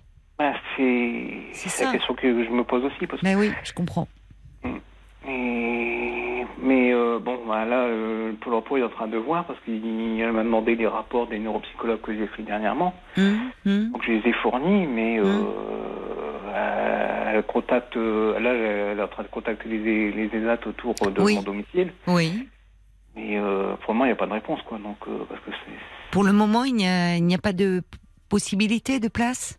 Il n'y a pas possible de place. Et Oui. puis, euh, bah, c'est pas mon handicap. hein. De toute façon, là, euh, quand j'étais au, au CRP de Lille, ils avaient fait une demande pour un ESAT et Oui. ah, les ESAT, ils ont dit non. Euh, le- ils ont dit non, c'est pour le handicap mental, ça ne concerne pas monsieur. Donc, euh, ils ont dit non. on- Il n'y a que le handicap mental dans les Ah, ESAT. C'est beaucoup le handicap mental, oui. Oui, oui, c'est beaucoup le handicap mental. Ah, d'accord. D'accord. Donc euh, Oui. là, j'avais fait un... J'avais fait... J'ai fait... euh, J'ai eu un entretien pour un poste d'agent de, de conditionnement. Mhm. Donc ils ont vu que mon CV il était euh, bien, bien, bien rempli, quoi. donc Oui, bien fourni, oui. quoi. Donc euh, comme j'ai- il y a de la vente, il y a de la restauration, Oui, ça serait bien ça pour vous. mais là il y a de la vente, il y a de la, re- de la restauration. J'ai été dans les EHPAD aussi. Oui. J'avais commencé le diplôme d'accompagnant éducatif et social. Oui, parce que vous êtes incroyable. Vous passez les diplômes et vous les obtenez. Bah, le- non, le- par contre, le diplôme d'accompagnement éducatif social, je l'ai pas eu. hein. Vous l'avez pas eu. Bon, bah, écoutez, Non, vous en avez eu d'autres. euh, Vous, euh, d'accord. Et alors là, ça donne quoi? Bah, le, pour le poste d'agent de conditionnement, euh, comme euh, maintenant on m'a dit qu'il faut plus cacher le problème de dyspraxie, il faut le dire directement à l'employeur, aux employeurs. Ça sert à rien de le cacher parce que ça se voit au bout de quelques jours. Oui. Donc, euh, et quand je l'ai dit, bah, il m'a dit, euh, avec de dyspraxie, il m'a dit, euh, ça va être trop, trop rock'n'roll rock'n'roll pour, euh, pour ce poste. Oui, donc c'est à double tranchant. Qui vous suit un peu? Parce que vous me parlez de Pôle Emploi. Comment êtes-vous aidé dans cet accompagnement un peu de euh, au long cours, quoi, pour dans cette recherche d'emploi, de ce qu'il faut dire, pas dire, comment? Est-ce que vous êtes euh, aidé au niveau de Pôle Emploi, au niveau de, de la maison départementale des personnes handicapées? Est-ce que vous avez un interlocuteur de référence? Non, pas du tout. Non, non. Bah, là, j'ai que le, mon, ma conseillère pour l'emploi qui Hmm. C'est bien conseillère, déjà. euh, ouais. Elle est bien avec vous?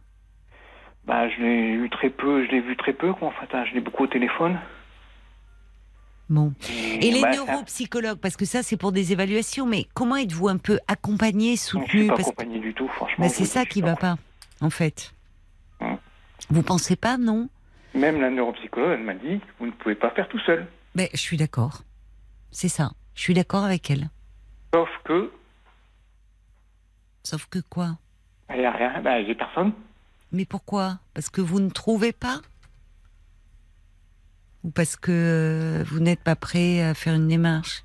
Pourquoi je vous n'avez personne? accompagné euh, beaucoup, énormément, quoi. Je suis pas. Donc, euh, là, Mais le qu'est-ce que vous aimeriez, vous? Quand euh, la neuropsychologue vous dit seul, vous ne pouvez pas tout faire. Hum. Et c'est vrai. Enfin, vous faites déjà beaucoup.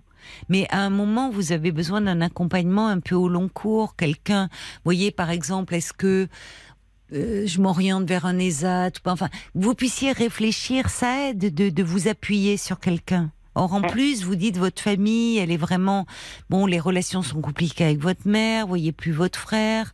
Vous êtes assez isolé, donc euh, c'est dur de, de, de prendre des décisions aussi importantes seul. On a tous besoin à un moment de, même si on finit par prendre la décision, mais de s'appuyer sur un avis euh, d'un ami ou un avis extérieur. Enfin, alors comment euh, vous me dites je suis seule, je suis pas accompagnée. Pourquoi? C'est-à-dire que euh, par manque de place ou vous n'avez pas fait la démarche? Qu'est-ce qui se Ah, passe? j'ai eu beaucoup de. À moi, j'ai eu beaucoup d'accompagnement. Oui, voilà, c'est vrai. Vous en avez eu beaucoup, donc vous en avez eu marre peut-être à un moment. À un moment, oui, j'en Oui, ai je eu marre. comprends. Oui, j'en ai eu marre. Puis après, bon, ap- après, euh, euh, il y a beaucoup de, de structures. Ils s'occupaient des personnes qui avaient moins de 26 ans. C'est vrai, c'est vrai aussi. Oui, oui. Les missions locales, les missions. Oui, non, euh, c'est plus possible. Tout Bah, c'est plus possible, vous avez 38 ans. Mais comment euh, euh, la neuropsychologue là, par exemple, est-ce que elle, il, y a peut-être moyen de, voyez, saisir la main tendue en disant seul vous pouvez pas y arriver. Peut-être qu'elle pourrait vous orienter vers des personnes. Ah, je, je la vois plus, hein, donc j'ai quitté le centre de formation. Donc, euh, Oui, mais vous pouvez peut-être rappeler son secrétariat. ah euh, je sais Si pas. vous euh, en avez, enfin, euh, vous semblez dire, je comprends, à un moment vous en avez eu marre, de- il y avait beaucoup de démarches, beaucoup de, c'était un peu lourd pour vous, et mais peut-être de quand même un peu pouvoir vous appuyer sur quelqu'un, un accompagnement un peu psychologique. Hum. Si vous bah, vous je suis sentez plus euh, prêt. psychologue euh, pour voir un psychologue qu'un psychiatre. hein, Oui, oui, je comprends, mais vous n'êtes pas malade. non, Donc, euh, je, je parlais d'accompagnement psychologique. Oui, parce que je veux pas to- retomber dans les médicaments. euh, Non, mais vous êtes sorti de votre dépression. Oui, oui, oui, oui. Donc euh, non, il s'agit pas de. Je, je parlais pas de vous administrer un traitement, Nicolas, Oui, oui, je comprends. Euh, mais de, voyez, quelqu'un euh, que vous pourriez voir un peu régulièrement Hum, et à qui vous pourriez parler de, de toutes ces questions concernant votre avenir. hum. Questions qui sont quand même lourdes et un peu angoissantes. C'est angoissant, oui. ça, Mais sûr. oui, voilà. Donc, euh, parce que ça concerne votre avenir, donc qui pourrait un peu vous aider dans ce dédale avec, en plus, des avis de professionnels qui sont contraires. Hum. Euh, évidemment, ça ne vous aide pas à prendre des décisions, Ah ça. non, vois plusieurs- j'ai vu plusieurs, euh, plusieurs médecins et ils ont des avis euh, différents. Et de oui, c'est ça qui est compliqué. Alors, euh, bon, en même temps, mais c'est là, je vois bien entre la maison euh, départementale des handicapés qui voudrait vous inscrire dans le circuit ESAT, le médecin traitant qui vous le déconseille. Enfin, c'est pas facile pour vous. Non, c'est pas évident. Mais non, non. c'est pas évident. On va se tourner peut-être un peu du côté euh, des auditeurs avec euh, avec Paul qui vient de, de rentrer dans le studio Mhm. Et qui Je me dit que des réactions euh, sont arrivées pour vous. Alors peut-être de professionnels aussi ou de parents qui euh, De parents. ou de personnes qui ont été confrontées elles-mêmes à des difficultés de formation du fait d'un euh, d'un- d'un d'un problème tel que la dyspraxie ou autre. J'en ai plein, ça continue de tomber, je, ça Oui, défile du devant moi, mais à- vous inquiétez pas. J'en ai quelques-uns d'ailleurs. Alors je vais vous lire celui-là parce qu'il est important. C'est Valérie Oui, euh, qui a un fils qui est dyspraxique aussi. oui. Et pourtant, il est dans un ESAT et un foyer d'hébergement pour personnes handicapées. Il est reconnu avoir un handicap euh, mental invisible. Ça peut être un tremplin pour travailler dans une entreprise adaptée. Ah. En tout cas, ça a aidé mon fils. En plus, il y a des éducateurs qui l'aident beaucoup. Ah, Il s'est ouvert alors qu'il n'avait aucune vie sociale. Maintenant, il a plein d'amis, donc ne vous fermez pas des portes. C'est ce que vous euh, conseille Valérie. Ah, vous voyez, Nicolas. Merci beaucoup à Valérie. Vous voyez, donc elle, euh, elle nous explique que son fils est comme vous dyspraxique et en même temps que l'ESAT a pu être un tremplin. Il y a, pour continuer à parler de l'ESAT, il y a Mélina qui est conseillère en insertion professionnelle dans un ESAT. Elle dit que vous devriez euh, vous lancer, vous servir de l'ESAT pour gagner en confiance, en compétences aussi. De plus, les équipes pluridisciplinaires vous feraient le plus grand bien. C'est un autre conseil d'une professionnelle. Mais merci. Euh, Il y a Audrey euh, qui euh, dit que son fils de 28 ans est dysorthographique et dyscalculique. Il a fallu qu'il aille en Belgique pour sa scolarité Hum, parce qu'en hum. France, ça a été euh, très compliqué. Rien n'était fait pour l'aider. Aujourd'hui, il travaille comme carrossier dans un garage de voitures de luxe qui lui laisse le temps dont il a besoin pour effectuer ses tâches. Les différents 10 sont un handicap de vie qui isole souvent et il est mal compris, encore méconnu pour, pour la plupart des gens. Donc moi, je vous souhaite beaucoup de courage. Il en faut, euh, il faut redoubler d'efforts dans votre cas. Donc vraiment plein de bonnes choses pour votre futur. Il y a, il y a Sarah aussi euh, qui vous propose de créer un petit club de lecture. On se prête des livres, on en discute autour d'un verre, d'un goûter. Ah oui. Et entre fans de littérature, il y a toujours un terrain d'entente. Donc, euh, il faut rester le plus possible dans le monde de tous, dans, dans, dans le monde de, de- voilà, de tout le monde. Oui. C'est ce que conseille aussi Sarah. Euh, Il y a quelqu'un qui, euh, qui envoie un petit SMS en disant je prends le relais parce que je vois qu'il arrive beaucoup de messages pour Oui. vous. Euh, Quelqu'un envoie un SMS pour dire mon fils est dyspraxique. Il a pleinement réussi comme serveur avec le problème des 10 alors c'est vrai qu'il y a beaucoup euh, 10 orthographiques 10 calculs 10 lexie euh, le QI est égal ou supérieur mais le cheminement de la réflexion différent il dit mais Souvenons-nous, il y a des 10 célèbres, euh, dit cette euh, personne qui était, qui est ancien CPE, conseiller euh, professionnel d'éducation. Non, CPE, c'est quoi un CPE Conseiller principal d'éducation. C'était le, le surveillant général, moi à mon époque on appelait ça, maintenant ça- ça- Et oui, maintenant c'est le CPE. Qui dit, ben alors, il y a Daniel Auteuil, mais alors il me parle de Tom Cruise et d'Obama. Bon, bah, oui. Ah. Ah oui, Ah, d'accord. Eh ben alors, vous voyez. Euh, et peut-être il y a Brigitte qui dit euh, les associations. Vous parliez de l'association sur la dyspraxie, qui peut, enfin peut-être, je sais pas, s'ils mettent en place des groupes de parole ou. Bah Euh, oui, oui, il m'avait proposé un groupe, de, un groupe sur Facebook, en fait. Donc, Eh euh, ben alors, ça, ça serait important de dialoguer, euh, parce que là, Bah. ça vous permettrait d'entrer en lien avec d'autres. bah, je suis, j'ai beaucoup de mal à encore de parler de la, la dyspraxie, quoi. C'est vraiment. Oui, mais dans une association oui. avec des personnes qui, euh, vous avez beaucoup de mal et en même temps vous appelez RTL pour en parler ce soir. Bah oui. oui, Vous oui. voyez, donc c'est un pas de franchi.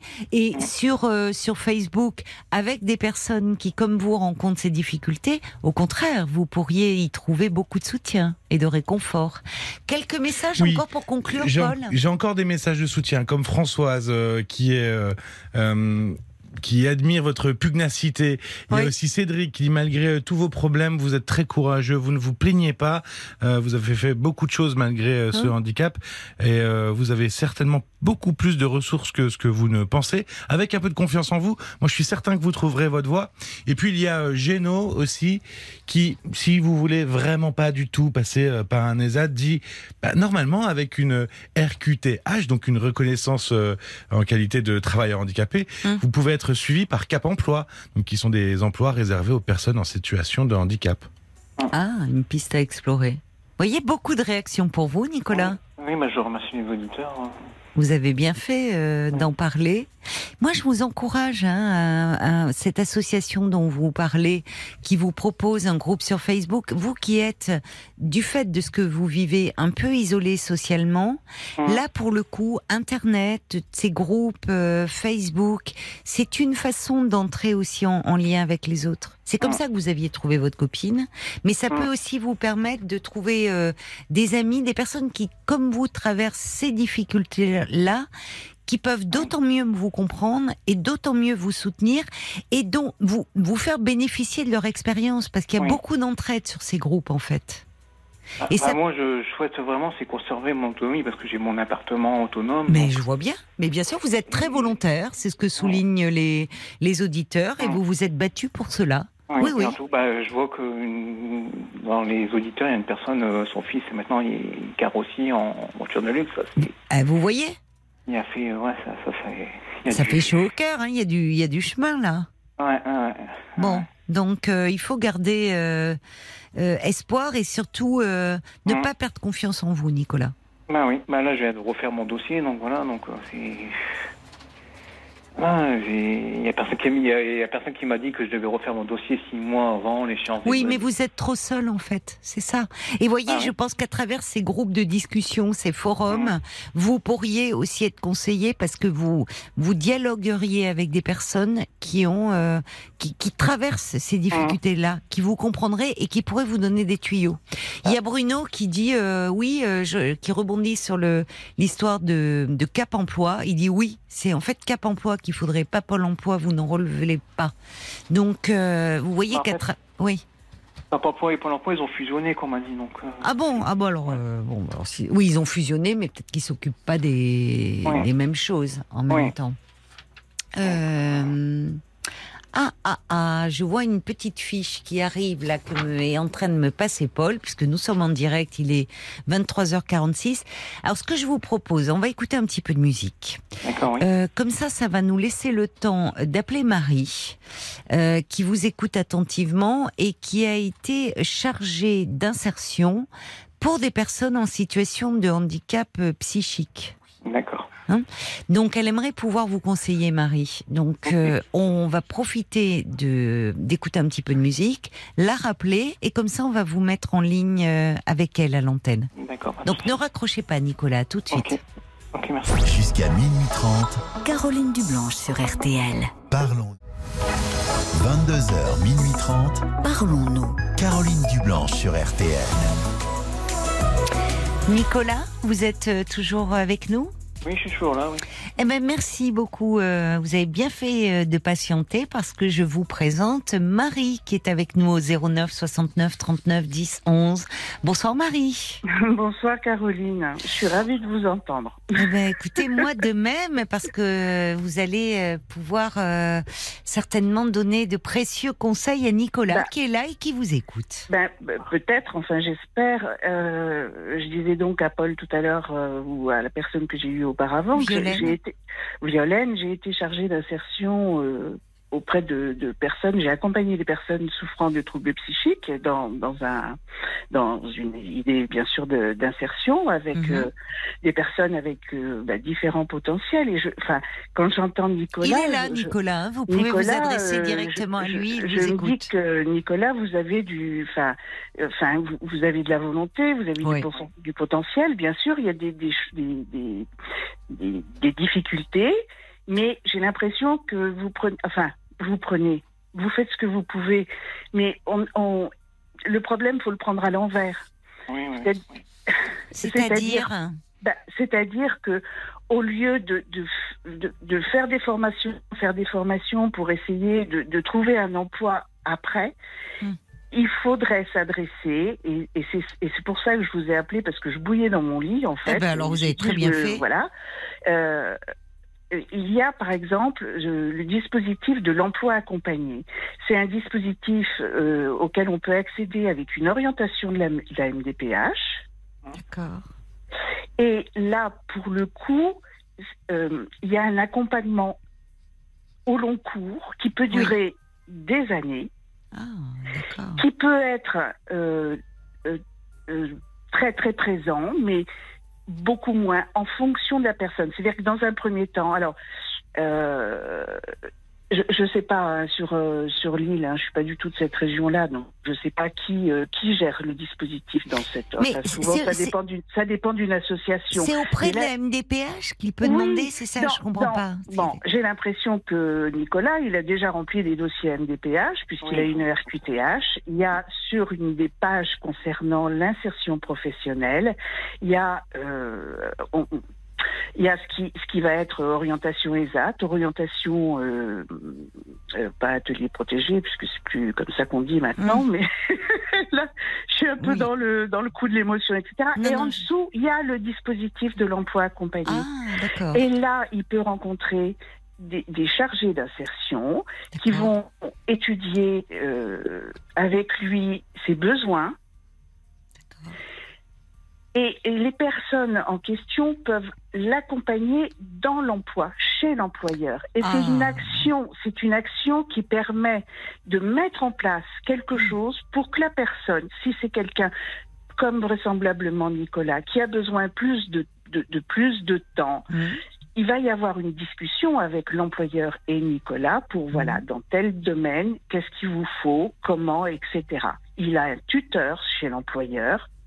Ah oui. Vous voyez, les, Mais oui. les- les choses, euh, Nicolas, se font pas parce que j'entendais tout à l'heure que euh, un employeur lui a dit, mais oui, mais pour vous, ça va pas être possible. Pour la maintenance, oui, il pour- était pour- tout enfin, près du but, agent- oui, Agent, agent de conditionnement. De conditionnement, Euh, pardon. Voilà, ça va pas être possible, ça va être rock'n'roll. Bon, ben, euh, ça va être rock'n'roll si effectivement on demande à Nicolas de faire la même chose que quelqu'un qui n'a pas de dyspraxie et qui, Mmh, euh, mmh, voilà.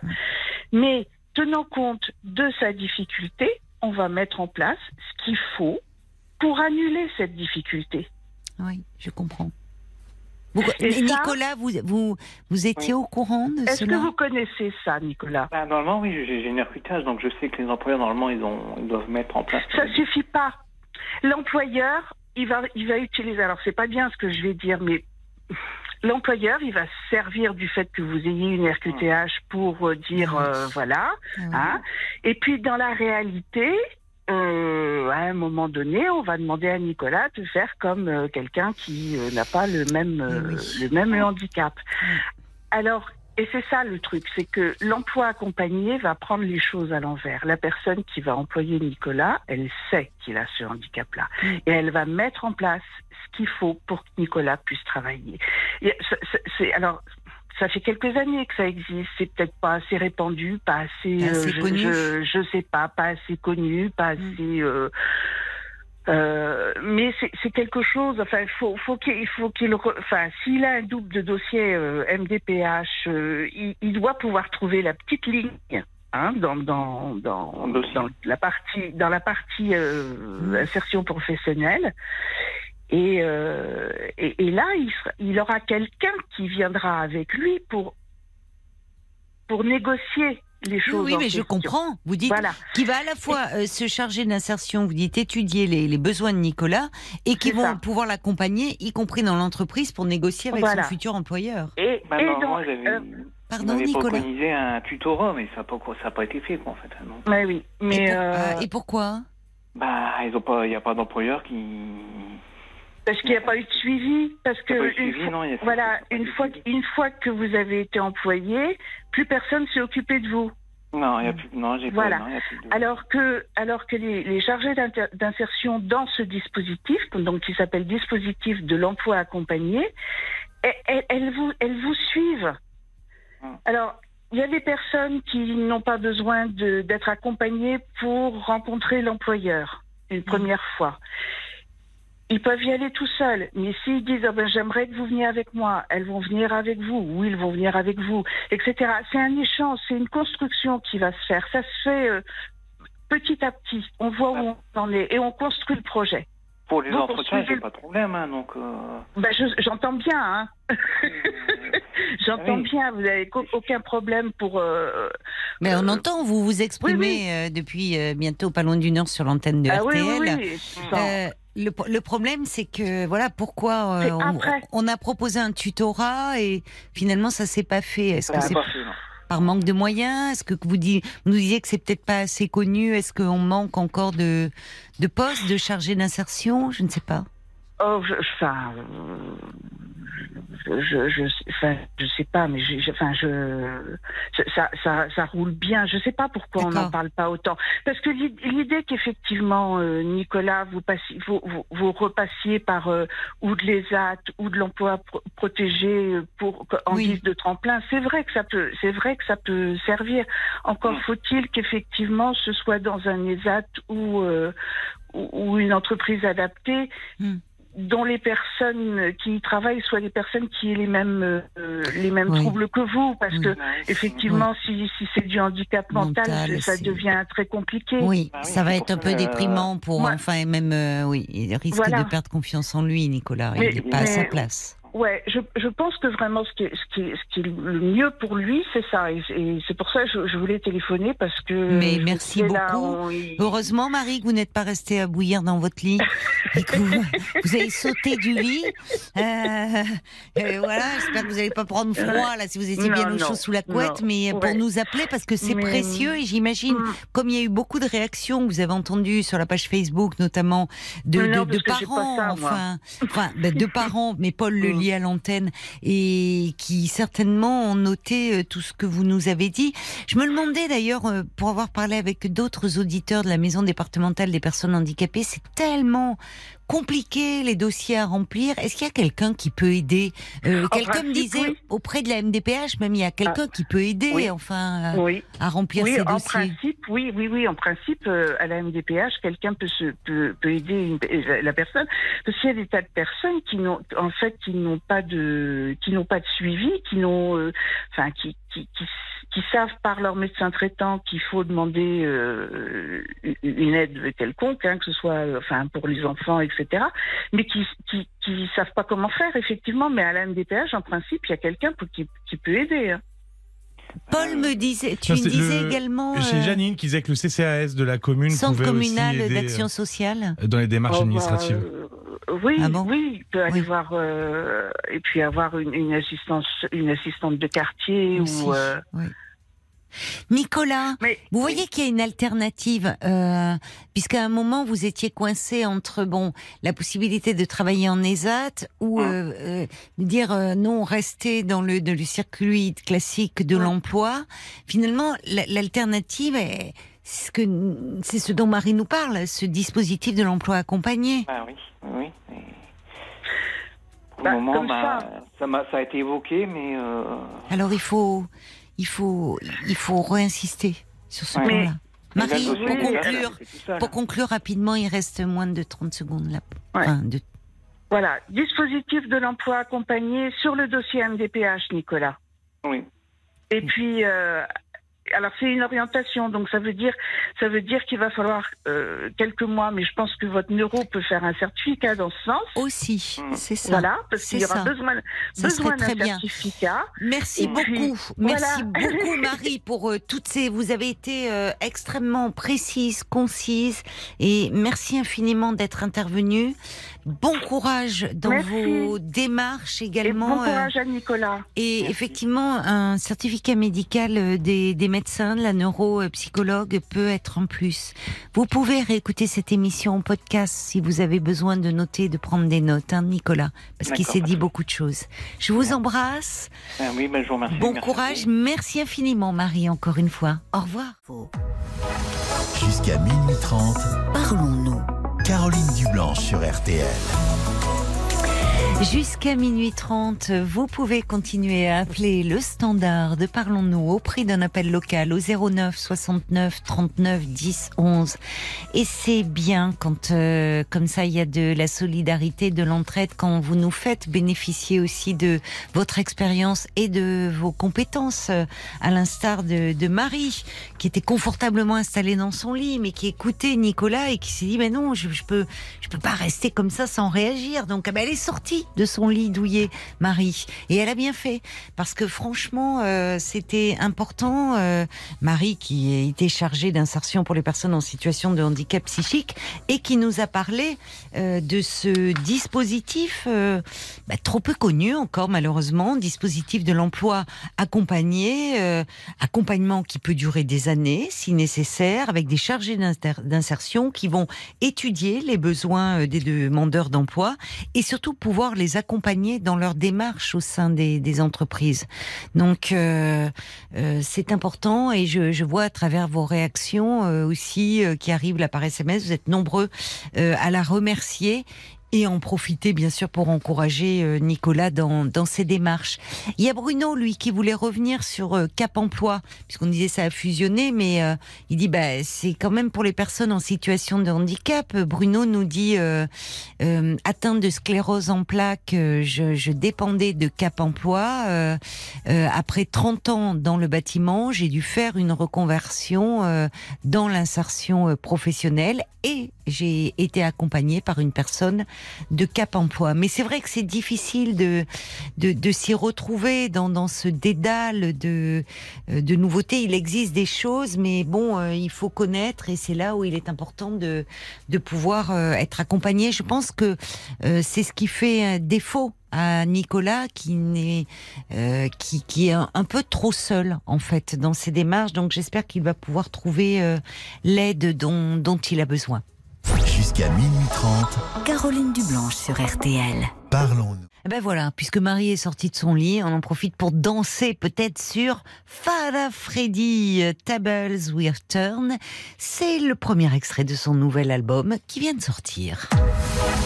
Jusqu'à minuit 30, Parlons-nous. Caroline Dublanche sur RTL. Bonsoir Nadine. Bonsoir Caroline, merci de m'écouter. Je vous écoute euh, très souvent le soir. Eh ben merci à vous alors Nadine. Vous avez un petit accent du sud. Oui, c'est vrai, oui. Alors vous voulez m'appeler, vous m'appelez d'ailleurs pour au sujet d'un de vos deux fils parce que vous êtes un peu préoccupé. C'est ça, en fait, euh, bah, il s'agit de, de mes deux fils et de la Mhm. copine de mon fils euh, cadet. D'accord. Voilà. Alors, quel euh, âge votre fils? Alors, euh, mon fils cadet a 23 ans et mon fils aîné 27 ans. D'accord. Donc, avec la copine, il y a un problème avec cette euh, copine? Ben, disons que lors d'une sortie entre copains, euh, mon fils aîné, donc ils sont tous sortis, mon fils Mhm. aîné, mon, mon cadet et puis euh, sa copine. Oui. Et mon fils aîné a trouvé que la copine de son frère avait des gestes un peu déplacés vis-à-vis d'autres garçons. Il a appris qu'elle avait des troubles de l'attention, d'hyperactivité, qu'elle était sous antidépresseurs. Et donc, euh, il a voulu euh, ben, discuter avec son frère, euh, l'alerter pour, entre guillemets, euh, le protéger. Mais en fait, la copine euh, en a eu vent. Hmm.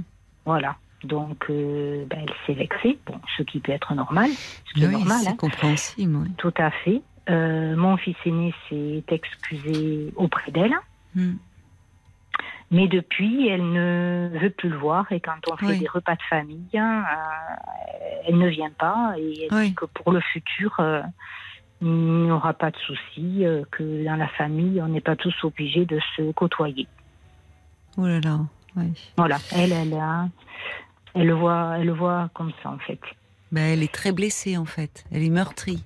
Mais euh, donc elle venait, euh, elle, elle venait chez vous, vous la receviez, elle venait Oui. au repas de famille, elle, elle était bien reçue jusque là dans ah votre oui, famille. tout à fait. Et puis même pour la suite, bon, nous, on a continué à les recevoir tous les deux. Oui. Donc, eux sont venus à la maison. euh, voilà, il n'y avait pas de souci. Mais Et votre qu'il un repas- fils euh, cadet alors il réagit comment?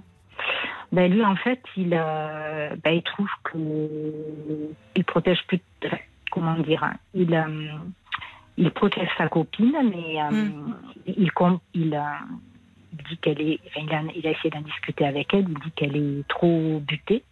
Voilà. Il comprend que finalement, comme son frère s'est excusé, que qu'elle, elle, euh, elle va trop loin. Bon, mais il la protège quand même, mais il ne peut rien faire d'autre puisque de toute façon, elle ne comprend pas. ben, ça le rend malheureux finalement, parce que Ben, aime lui, cette euh, jeune femme, mais évidemment il vous aime aussi, et du coup, alors que jusque là tout se passait bien, pourquoi votre fils aîné a été raconté ces trucs-là?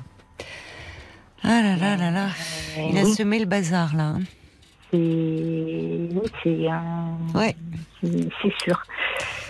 Vraiment, c'est dommage. Enfin, c'est parce que euh, vous voyez, allez, allez dire, euh, enfin, des comportements un peu euh, avec des autres garçons. euh, bon, ça regarde. Il a voulu protéger son frère, mais son frère, Ouais. il est grand et ça se retourne toujours. Euh, contre celui qui colporte ça. Après, les histoires de des garçons qui ont dû parler ou des, des personnes présentes à la soirée, enfin, mais ça, ça a l'air de dire que, vous voyez, qu'on colporte des rumeurs. mm, Et c'est d'autant plus blessant. On peut comprendre hein, l'attitude de cette jeune femme parce que elle était accueillie chez vous. Elle se sentait acceptée. Enfin, bon, ça se passait bien. euh. Et puis du jour au lendemain, euh, c'est comme si, euh, parce que bon, bah, on peut souffrir de troubles de l'attention, d'hyperactivité. à un moment avoir besoin d'un traitement antidépresseur et être quelqu'un de bien, quoi. Enfin, Mhm. vous voyez, ça, Ah oui, ça non, relève de pas- à difficultés. Alors pourquoi? Vous lui avez demandé à votre grand garçon pourquoi il a été raconté tout ça quoi? Pour, euh, parce que lui, ça. Disons qu'il est peut-être, euh, ben, suivant sa sensibilité, lors de cette soirée-là, enfin, Mm. il trouve, il trouve qu'elle a des comportements, euh, Hmm. des comportements euh, bizarres, excessifs, Avec ses fils pas hein. Avec comment ses fils Avec ses fils à qui? Non, non, j'ai pas dit avec ses fils. C'est mon fils aîné. Voilà, c'est. Oui, Mais c'est pas sa copine. Il n'a pas Non, à se mêler de ça, copine, votre fils aîné. Mm. Enfin, est-ce que, enfin, c'est- il est en couple lui? Oui. Bon, qu'est-ce qu'il dirait si son frère euh, euh, racontait des choses négatives sur sa copine? Vous lui en avez Non, parlé non. à votre fils, enfin En lui Non, disant que- Qu'est-ce que vous en pensez, vous, au fond, Nadine? Ben. Non, c'est sûr qu'il n'aurait pas dû, euh, il n'aurait pas dû s'en mêler. hein. Oui. Maintenant, c'était une relation qui, euh, qui débutait. Et, euh, et je pense que de frère à frère, et voilà, il a voulu en discuter, en discuter avec lui. Donc, moi, j'ai un petit peu de mal, effectivement, à, à me, me positionner, mais. Je euh, comprends, en fait, puisque ce que sont vos deux par, fils. Par la, par la suite, dont nous, on a.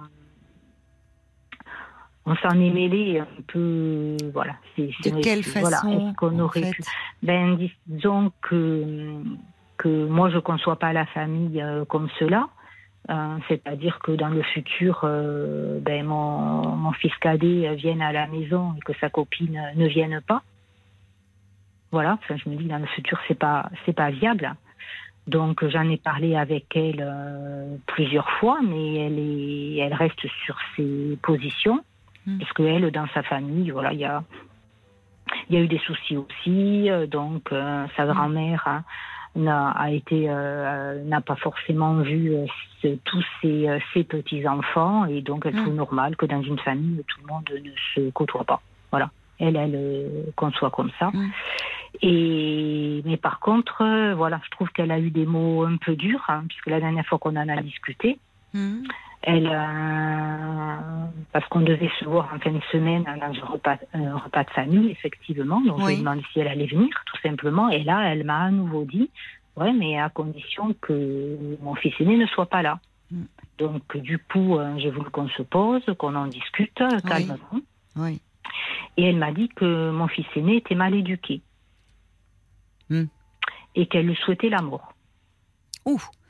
Et qu'elle ne venait pas à des repas de famille en sa présence car elle craignait de ne pas pouvoir se maîtriser vis-à-vis de lui. Oui, je comprends. Donc j'ai été un petit peu choquée quand Oui. même. hein. Ben oui, forcément. Oui. Bon, elle est. Quel âge elle a cette jeune femme? Euh, 25 ans. Elle est très très blessée, hein. Mais il y a de quoi. Hein. Je ne Mm. défends pas, le... mais il y a de quoi être très blessée. Parce Mm. que euh, il a porté un jugement sur elle. Mhm. Il a porté un jugement et sur, euh, euh, au fond, euh, euh, on peut s'interroger sur ses motivations. Mais enfin bon, c'est pas le propos, mais comme une forme de rivalité qui s'exprime à travers euh, cette jeune femme. hein. C'est Ouais. pas, vous savez, les rivalités dans les fratries, euh, même si vos deux fils s'aiment, il peut y avoir de la rivalité. Elle est présente même quand il y a de l'affection et on sent que vous êtes une famille très famille. Mais en tout cas, euh, c'est le pour le moment. euh, en fait, vous, vous, vous êtes la maman. vous- D'ailleurs, euh, votre- euh, vous vous élevez seul, vos deux fils? Non, non, non, Non. non, non, je suis Qu'est-ce- mariée. Qu'est-ce et- qu'il en dit, votre mari? Alors ben, justement, je, dans janvier à la suite, en fait, on a suite au, au mot de sa copine, Oui. on a demandé à notre office de venir. Le Pour, fils euh, aîné ou le fils Euh, cadet non, le, le fils cadet. Oui. Voilà, pour euh, en discuter, pour dire Mm. que les mots de sa copine nous avaient quand même choqués. Mm. Mais, euh, mais en fait, euh, voilà, lui, il a, il a essayé d'en discuter avec elle pour que, Hmm. Bon, pour qu'à nouveau il y ait des relations euh, Hmm. euh, pas forcément très cordiales avec son frère, mais qu'au moins euh, ils viennent lors de réunions de famille, même si elle n'est pas obligée de, de parler avec lui, mais elle reste bloquée dans ses retranchements et Hmm. elle, euh, elle ne veut pas. Mais est-ce qu'il lui a présenté ses excuses, votre fils Ah oui, mon fils De quelle façon expliqué. De quelle Ben, façon di- ben, disons que C'est pas passé, visiblement. hein. Ben, disons qu'elle elle est venue euh, donc chez lui, chez mon fils aîné, et donc elle s'est excusée. Oui, mais Après, vous euh, étiez présente euh, Non, non, non, non. C'est elle Non, qui est venue. mais- Elle a quand même fait la démarche de venir. oui, pas rien. de venir. Mais C'est pas euh, rien d'accès. Elle aurait pu refuser et dire je ne veux plus le voir. Non, mais Donc je elle ne est sais venue. même pas si elle est, elle est venue pour, elle est venue pour, euh, pour, euh, comment dire, hein, pour euh, ben, dire le reproche qu'elle avait. Et donc finalement, lui, il s'est excusé. Mais Ah, elle lui oui, a, elle, lui a, juste avant d'arriver, elle a envoyé un SMS avec un peu les mêmes mots euh, dont je parlais tout à l'heure. Oui, mais les mots, vous savez, bon, les mots, ils sont, sont violents, mais c'est, c'est Mm. un langage aussi qu'utilisent certains jeunes. Euh, évidemment Mm. que je comprends notre génération, on ne souhaite pas la mort de quelqu'un, mais il y a des, y a des jeunes qui utilisent ce vocabulaire qui ne- l'entendent pas euh, de la même façon que nous, en fait. Mm. Euh, parce que ces mots contre mots, les mots de votre fils, ils sont aussi violents Mhm. même si ils sont corrects, euh, dans, il n'y a pas eu d'insulte, contrairement à cette jeune femme, mais le jugement qu'il a porté sur elle est violent. Mhm. Vous comprenez ce que je veux dire? Que dit euh, votre fils cadet par rapport à son frère? Parce que ça mériterait une sérieuse explication là aussi. Mais lui, il trouve toujours que que euh, qu'elle a un comportement euh, bizarre. Mais qui votre fils cadet? Ah non non l'aîné. Ah, excusez-moi, mon Mais fils ça ne en regarde fait- pas votre fils Oui. aîné. Oui, Pardon oui, de vous le dire comme ça, mais Non, de mais quoi se hein. mêle-t-il en oui, fait. Oui, non, mais ça, on lui a dit. Bon, maintenant, c'est trop tard. Euh, C'est trop tard. Non, ça peut peut-être. Euh, vous voyez, mais je, je me demandais quelle est la réaction de, de votre fils cadet vis-à-vis de son frère. Euh, ben, il ne pardonne pas. Enfin, il ne pardonne pas. Il, euh, Il lui en veut. il, il lui en veut. euh, il lui en veut, oui, de d'avoir dit ces choses-là. Ben oui, d'avoir dénigré sa copine. Voilà. Maintenant, il ne comprend pas que sa copine ne passe pas autre chose. Mais moi, je vais vous dire une chose, Nadine. Vous me dites que c'est une relation récente. Ils sont Mhm. ensemble depuis combien de mois? Un an à peu près. Ah, quand même. D'accord. Oui, Bon, pour le moment, cette jeune femme, euh, évidemment, elle, euh, vous, elle vous met vous dans une position impossible en disant euh, si si l'aîné en gros est là, je ne viens pas. Bon, pour le moment, après tout, euh, qui vivent un peu leur histoire en dehors de la famille? Oui. D'abord, vous parlez de l'avenir. Vous avez cette inquiétude en vous projetant, en disant oh là là, si ça devait devenir notre belle-fille. Bon, vous n'en savez rien. C'est vrai, oui. Ils sont très jeunes. Bon. Donc, euh, cette, euh, voilà, euh, évidemment, ça sera embêtant et ça serait important de dissiper le malentendu. Mais je crois qu'il y a un manque de. Au fond, cette jeune femme ne se sent pas soutenue. Et d'autant moins que là, évidemment, elle a eu ces paroles euh, euh, injurieuses et qui vous ont blessé, vous, en tant que parent. Mais à un moment, euh, c'est compliqué de prendre du recul parce que vous êtes très impliqué effectivement émotionnellement, triste qu'il ne puisse plus y avoir de réunion de famille.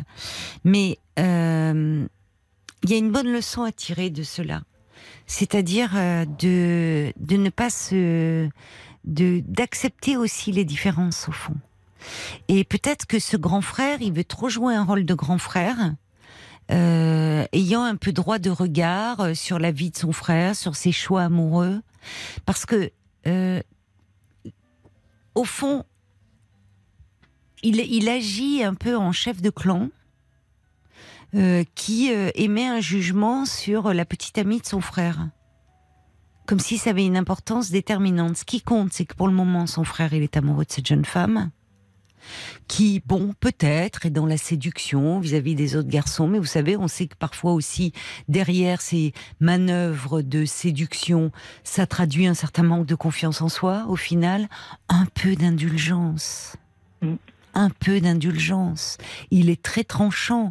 Il lui colle une étiquette dans le dos qui est aussi assez insultante, de mon point de vue. Mhm. Donc la réaction de cette jeune femme, elle est à la hauteur de sa blessure. Parce que ça va au-delà des mots. Donc peut-être qu'en fait, ce qu'il faut attendre de vous, et pour libérer un peu votre fils cadet, dire écoute, après tout, il est normal que ta copine ait été blessée. Nous sommes désolés que ça se passe comme ça et triste qu'elle ne puisse plus venir à la maison, même si nous comprenons qu'elle ait été blessée. Elle a peut-être besoin que l'on reconnaisse cela. Et qu'en je fait, j'en ai parlé avec elle. hein. Je lui ai dit que, effectivement, euh, mon fils n'aurait pas dû se comporter comme C'est ça. bien que vous lui ayez dit. Voilà. Mm. Et que vous lui avez dit, et qu'en tout cas, peut-être qu'elle a besoin de sentir, alors je ne sais pas si ça, elle est déjà, je pensais que c'était plus récent, leur relation. Vous, vous, comment vous, vous- quelle relation aviez-vous, si vous avez tenté que vous ayez pu établir une relation, mais en un an, avec cette jeune femme? Euh, oui, tout à fait normal. hein. Il n'y a rien à dire. Ils sont venus manger à la maison euh, plusieurs fois. euh. Alors par, Euh, par moment, pour apaiser un peu les choses, on peut dire, vous et votre mari d'ailleurs, dire Mhm. écoute, on t'aime bien, on est désolé de, de ce qui s'est passé, nous on ne pense pas du tout la même chose, et tu es la bienvenue. Et sache que, euh, voilà, tu- je peux pas demander faire un, un choix, il n'est pas question de faire un choix. La maison t'est ouverte, je comprends, nous comprenons, mon mari et moi, que tu sois blessé. Et nous, et euh, dans la famille, bah, il y a quelque chose. Quand elle vous dit il est mal élevé, c'est-à-dire que bon, vous voyez, c'est aussi, vous l'avez pris comme dire oh là là, elle me dit que j'ai mal élevé mon fils. Mm. Bon, c'est pas ça. Il y a des choses aussi euh, qui que l'on dit comme ça sous. Enfin, attention de ne pas envenimer les choses. Mm. Parce que là, c'est mot pour mot. Le, le, le, le, problème de départ, il est lié à la réaction de votre fils aîné, qui, je vous le redis, en portant un jugement euh, sur la copine de, de son frère, se mêle de ce qui ne le regarde pas. Et en fait, ça interroge, comme le disent certains auditeurs dont Bob White, il est heureux, lui, dans son couple? Ça va bien avec sa copine? Oui. Serait-il oui, oui, jaloux? De, de quoi se mêle-t-il? Il a 27 ans, il a une copine, il est en couple, son frère est amoureux. Bon, effectivement, c'est pas la jeune femme que lui aurait choisie euh, pour vivre une histoire d'amour. C'est pas le problème, c'est son frère qui est amoureux. Mm, mm. Donc, si son frère ou si vous, ses parents, avez émis un quelconque jugement, qui sait ce que la vie peut réserver? Qui sait si à un moment, l'un d'entre vous, je ne vous le souhaite pas évidemment, mais peut traverser un moment difficile La compagne de votre fils aîné, la première, peut avoir besoin de prendre des antidépresseurs. Et alors? Elle est à jeter au banc de la société pour cette raison? Enfin, voyez, un peu d'indulgence. Et votre Oui, fils en a singulièrement manqué. Mm. Et en faisant cela, il se comporte un peu comme euh, je suis le grand frère et sous couvert de protection, je te dis qui tu dois aimer et qui tu dois choisir. Et il donne une dimension à l'affaire qui n'a pas lieu d'être parce qu'ils sont très jeunes, ils sont amoureux, ils ont euh, 23 et 24 ans. Enfin, vous voyez, l'histoire peut durer. Ça pourrait devenir votre belle-fille. Ça se trouve, ils vont se séparer. Ils pourront, il rencontrera une autre jeune femme. Mais en fait, ce qu'il faut dire, c'est que ça te serve de leçon. Et en fait, la vie privée, la vie intime, ne, on doit être respectueux de cela. À partir du moment où il n'y a pas mise en danger. Enfin, vous voyez, de, évidemment, si vous appreniez que il y avait de la violence au sein d'un couple ou des menaces, bon. Mais enfin là, enfin. Donc, Oui. C'est- prend après, ce, ce qui avait vex- ce qui avait un peu choqué mon fils aîné, je pense que c'est aussi le fait que lors de cette soirée-là, elle, a- elle, bon, elle allait vers d'autres garçons, euh, qu'elle ne. il n'était pas là, votre fils cadet Si, si, il était là. Et alors? Il le voyait, Ben, ça? Je sais pas. Je j'en ai pas discuté avec lui, je sais pas. Bon, parce que, de, enfin, c'est, si votre fils, c'est ce que j'avais cru comprendre, il était là, votre fils cadet.